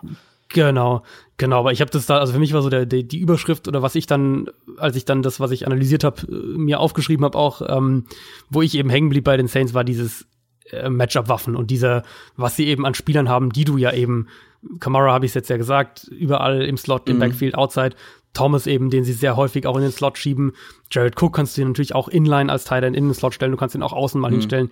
Also die haben einfach dieses, dieses Trio jetzt. Ja wo, mit dem du wahnsinnig gut Matchups auch forcieren kannst. Aber was ich mir hier als Schwäche aufgeschrieben habe, weiß ich auch, dass wir letzte Saison im Laufe der Saison drüber gesprochen haben, dieses Gap einfach zwischen Thomas Camara und von mir aus auch Jed Cook und was danach kommt, beziehungsweise auch wie der Rest überhaupt adressiert wird von Drew Brees.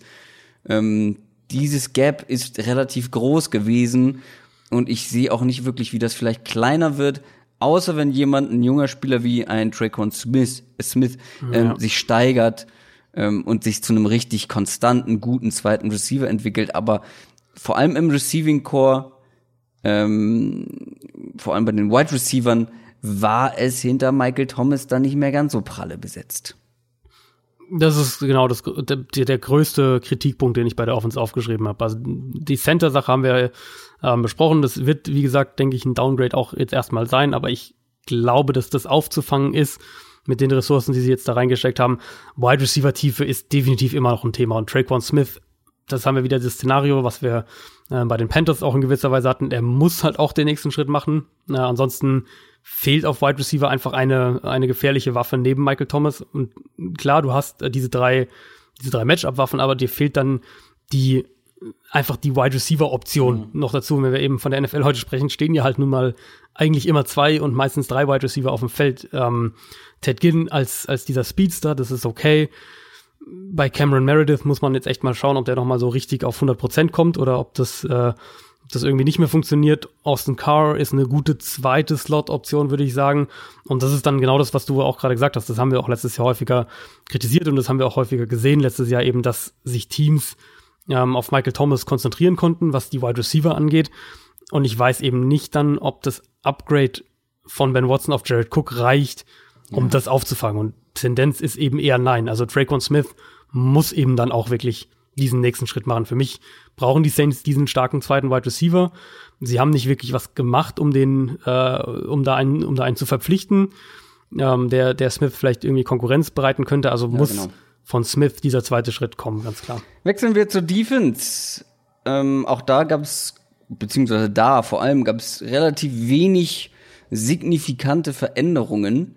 Ähm, letztes Jahr gab es eine ganz klare Tendenz, was Stärken und Schwächen angeht, denn eine Stärke war die Run Defense und zwar eine richtig gute Stärke und eine Schwäche war die Passing Defense.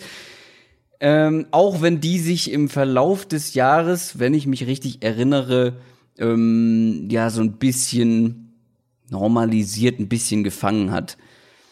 Mhm. Ähm, aber zwischen diesen beiden Defenses, Run und Passing Defense, gab es wirklich große Unterschiede, was einfach am ähm, die gegnerische Production angeht.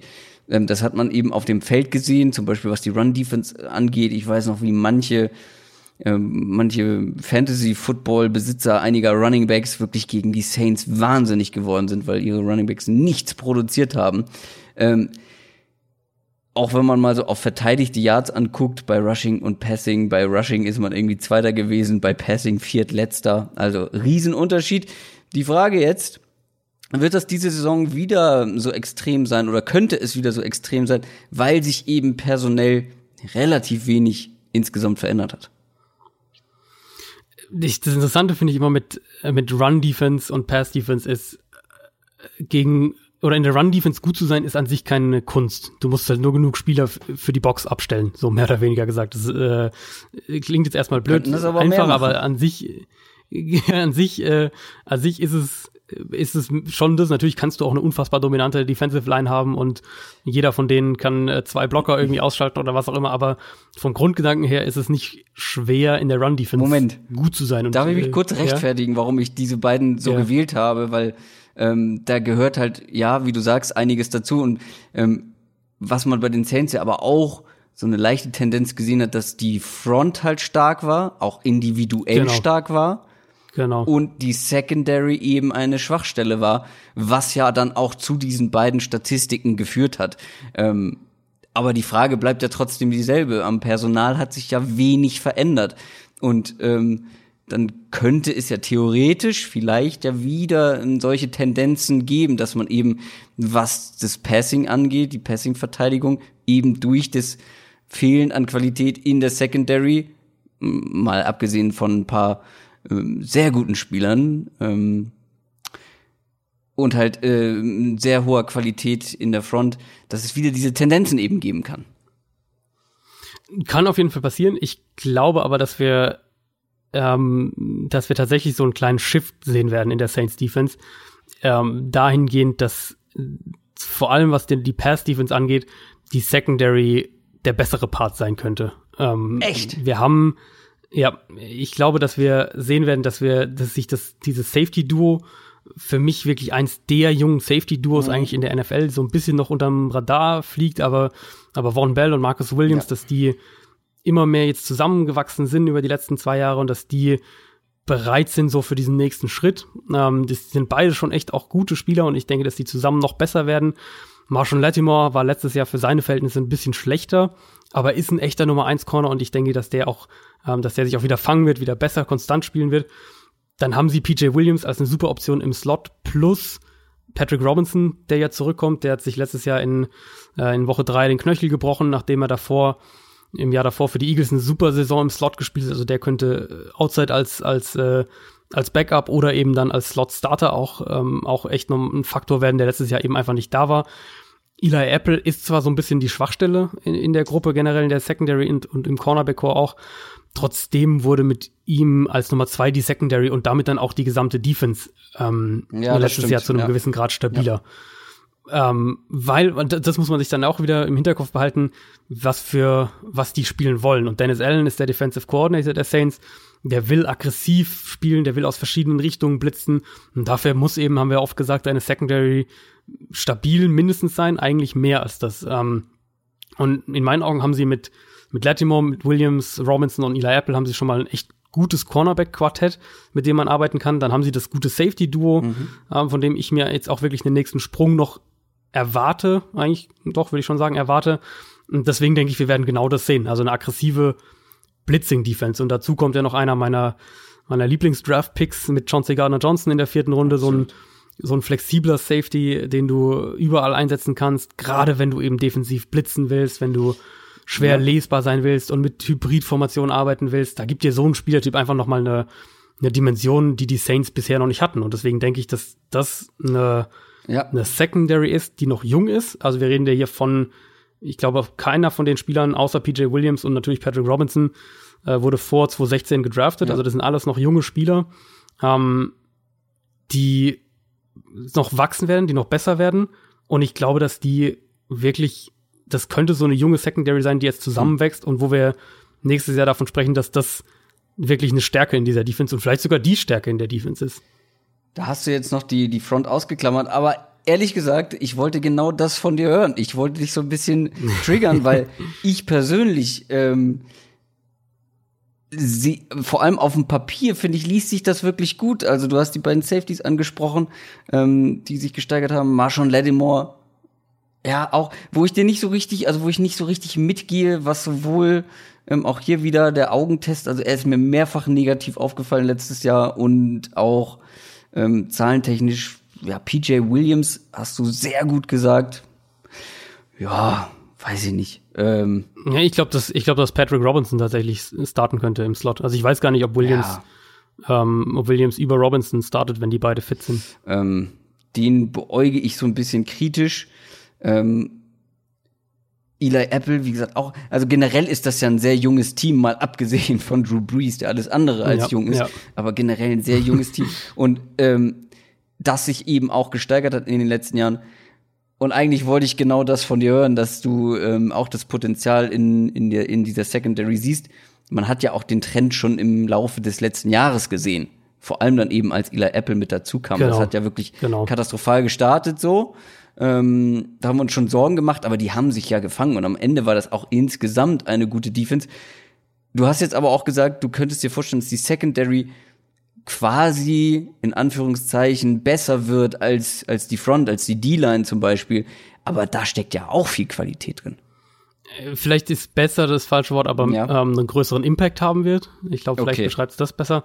Also letztes Jahr in dieser Front, das war natürlich ein riesiger Faktor, war Sheldon Rankins. Mm, und der hat sich halt im Januar die Achillessehne gerissen. Das heißt, wann der wieder fit wird, ähm, das könnte durchaus sein, dass der, dass der die ersten, dass der die ersten sechs Spiele von der Saison verpasst. Ähm, David Onyemata ist noch da. Genau, das werden sie mit, mit Onyemata und mit Malcolm Brown, den sie ja geholt haben, das werden sie zumindest zu einem gewissen Grad auffangen können. Aber, und da sind wir wieder bei der, äh, bei der Frage, was einen größeren Impact dann haben wird, das sind halt beides Spieler, die ich jetzt eher vor allem als Runstopper einordnen würde, oder die haben ihre, ihre Stärken zumindest beide gegen den Run. Ähm, ich vermute, dass, dass, äh, dass wenn Rankins ausfällt, dass Onyemata erstmal spielt oder dass, dass äh, Brown und Onyemata in der Base Defense auch zusammen auf dem Feld stehen werden. Das wird wieder eine Front sein, gegen die es schwer wird zu laufen. Ich glaube aber auch, dass es eine Front sein wird, ähm, die weniger Pass Rush aus der Mitte kreiert, als es letztes Jahr mit Sheldon Rankins der Fall war. Und wenn wir das dann weiterdenken, finde ich, die Edge Rush Positionen sind echt, echt dünn aufgestellt. Ähm, Saints haben jetzt ja gerade heute mit, mit Cameron Jordan verlängert, der ähm, noch zwei Jahre Vertrag hatte, trotzdem einen neuen Vertrag bekommen hat. Der ist immer noch der Fixpunkt in der Saints Front für mich, jetzt eigentlich seit seit vier Jahren wirklich ein Elite-Edge-Rusher, auch jedes Jahr über 70 Quarterback-Pressures.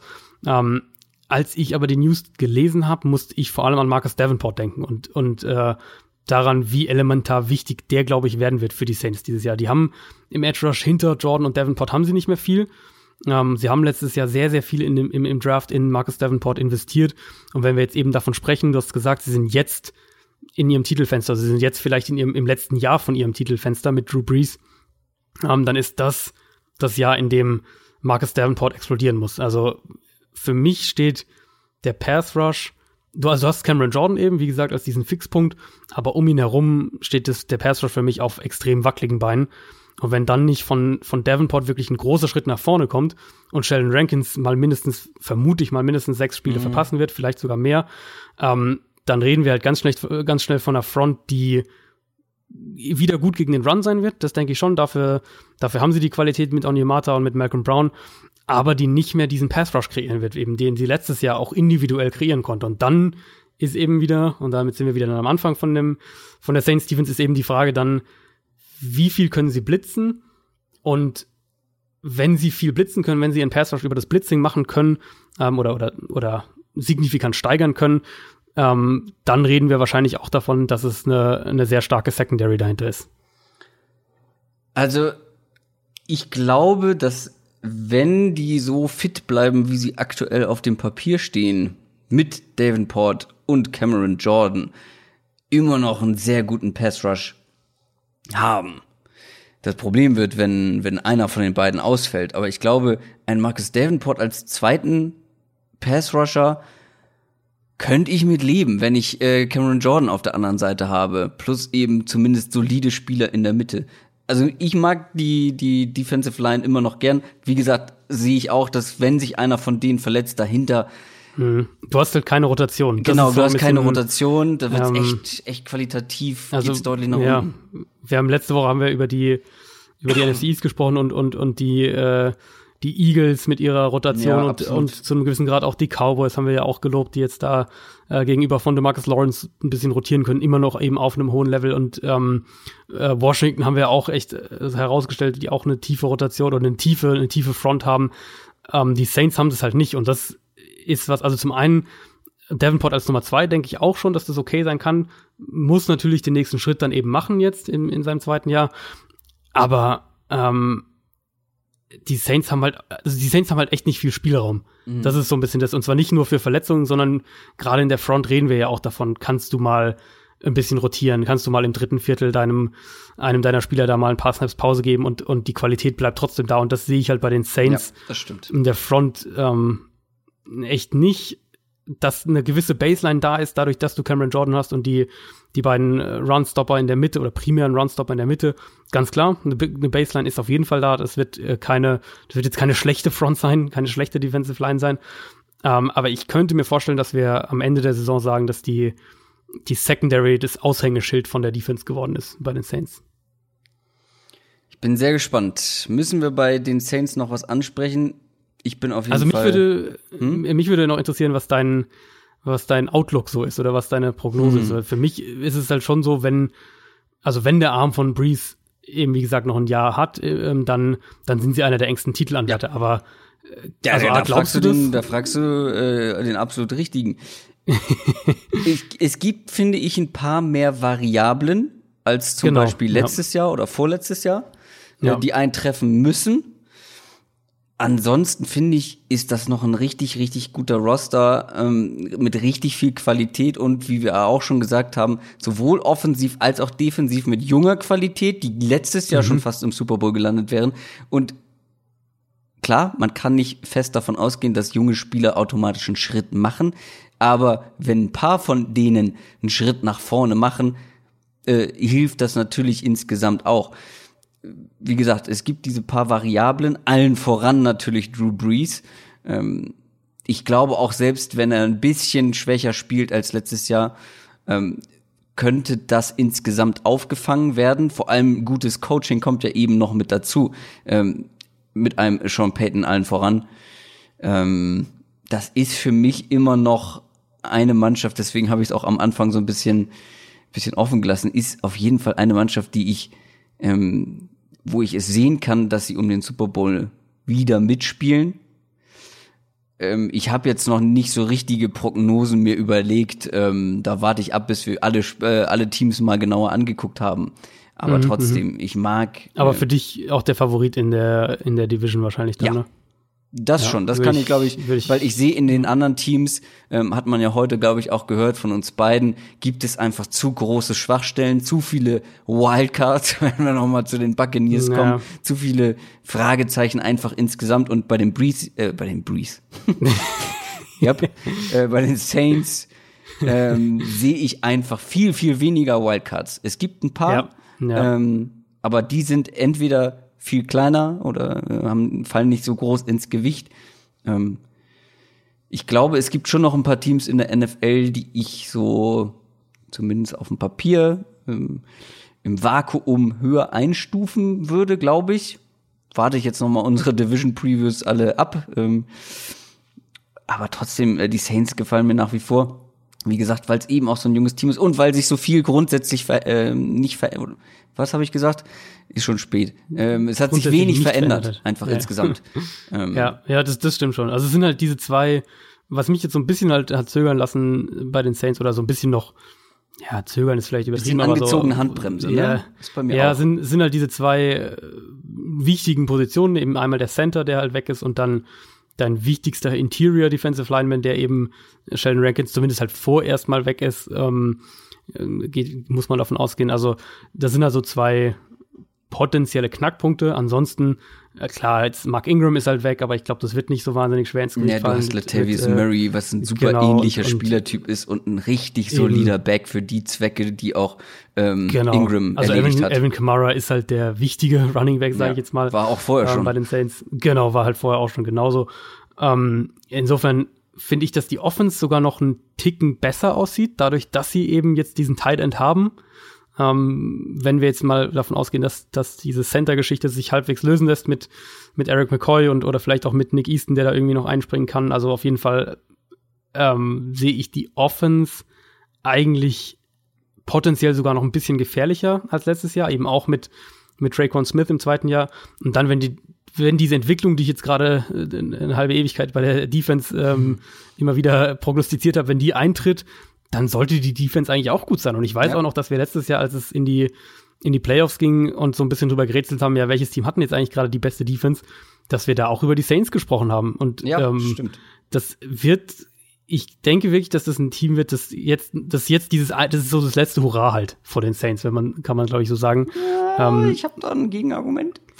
Okay, okay, das, das will ich noch hören. Ich glaube, dass es das letzte Jahr von Breeze wird. Ja, genau. Und deswegen äh, schauen wir mal, ob die, äh, ob das vielleicht auch eine ähm, Die haben ja Teddy vielleicht Bridge dann auch den Super Bowl geht dieses Jahr. Ah, die haben ja Teddy Bridgewater schon gerne gehalten, ne?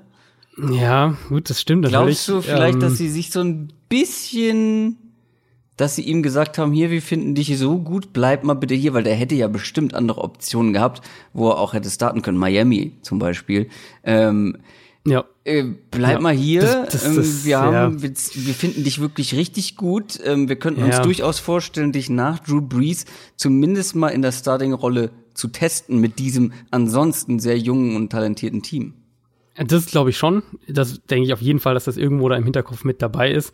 Ähm, also vielleicht hast du sogar wirklich die Option, von einem Quarterback zum nächsten zu gehen, was natürlich das, das absolute Traum-Szenario ist, aber was die Saints eben auch haben werden, über, sobald dann Breeze weg ist, ähm, die werden, was so Kaderzusammenstellung angeht, erstmal ein, zwei Jahre Probleme haben, einfach weil sie in den letzten Jahren ja, stimmt, viele ja. Draftpicks geopfert haben. Sie haben immer wieder Cap-Hits vor sich hergeschoben, ja. gerade den, den Breeze-Vertrag immer wieder, die, diesen Cap-Hit, der wurde immer größer und immer weiter nach hinten geschoben und jetzt nächstes Jahr wird er ja mit einer, mit einer absurden Summe an, an Dead Cap ja, allein stimmt, schon in den ja. Büchern stehen. Also so aus diesen Roster-Construction-Sicht ähm, werden die ein, zwei Jahre Probleme haben. Klar, wenn du das wirklich schaffst und Bridgewater direkt äh, Breeze beerbt, dann äh, ist das natürlich ein absolutes Traum-Szenario. Und die wichtigste Frage ist natürlich, was machen sie dieses Jahr alles mit Taysom Hill? ja, da werden sich die Saints und die Ravens, äh, glaube ich, ein kleines Duell liefern. Wer, wer wird kreativer mit, mit zwei Quarterbacks auf dem Feld? Wahnsinn. Ich kann es kaum erwarten, aber darüber sprechen wir jetzt nicht mehr, weil es ist schon spät. Und ich muss ja den ganzen Kram auch noch fertig machen, damit auch die äh, ganzen Leute das hören können. Damit es auch schön klingt. Und damit es schön klingt. Ähm, gut, das war's für die NFC South. Das waren die Buccaneers, die Panthers, die Falcons und die Saints. Es war sehr, sehr ausführlich, aber das habe ich bei dieser Division auch erwartet. Mhm. Äh, das war's für diese Woche. Wir machen nächste Woche weiter mit der NFC Beep. Sagen wir noch nicht. Äh, sind nur noch zwei übrig. 50-50 Chance, weil wir einen ganz besonderen Gast mit dabei haben. Ansonsten wünsche ich euch bis dahin ein paar schöne Tage. Ähm, und dann habe ich auch schon bald Urlaub übrigens. Aber das ist ein anderes Thema, das besprechen wir nächste Woche. ähm, macht es gut. Ich freue mich drauf. Du freust dich auf meinen Urlaub? Absolut. Toll. ich hoffe, ihr auch. Macht es gut. Bis denn. Tschüss. Ciao, ciao.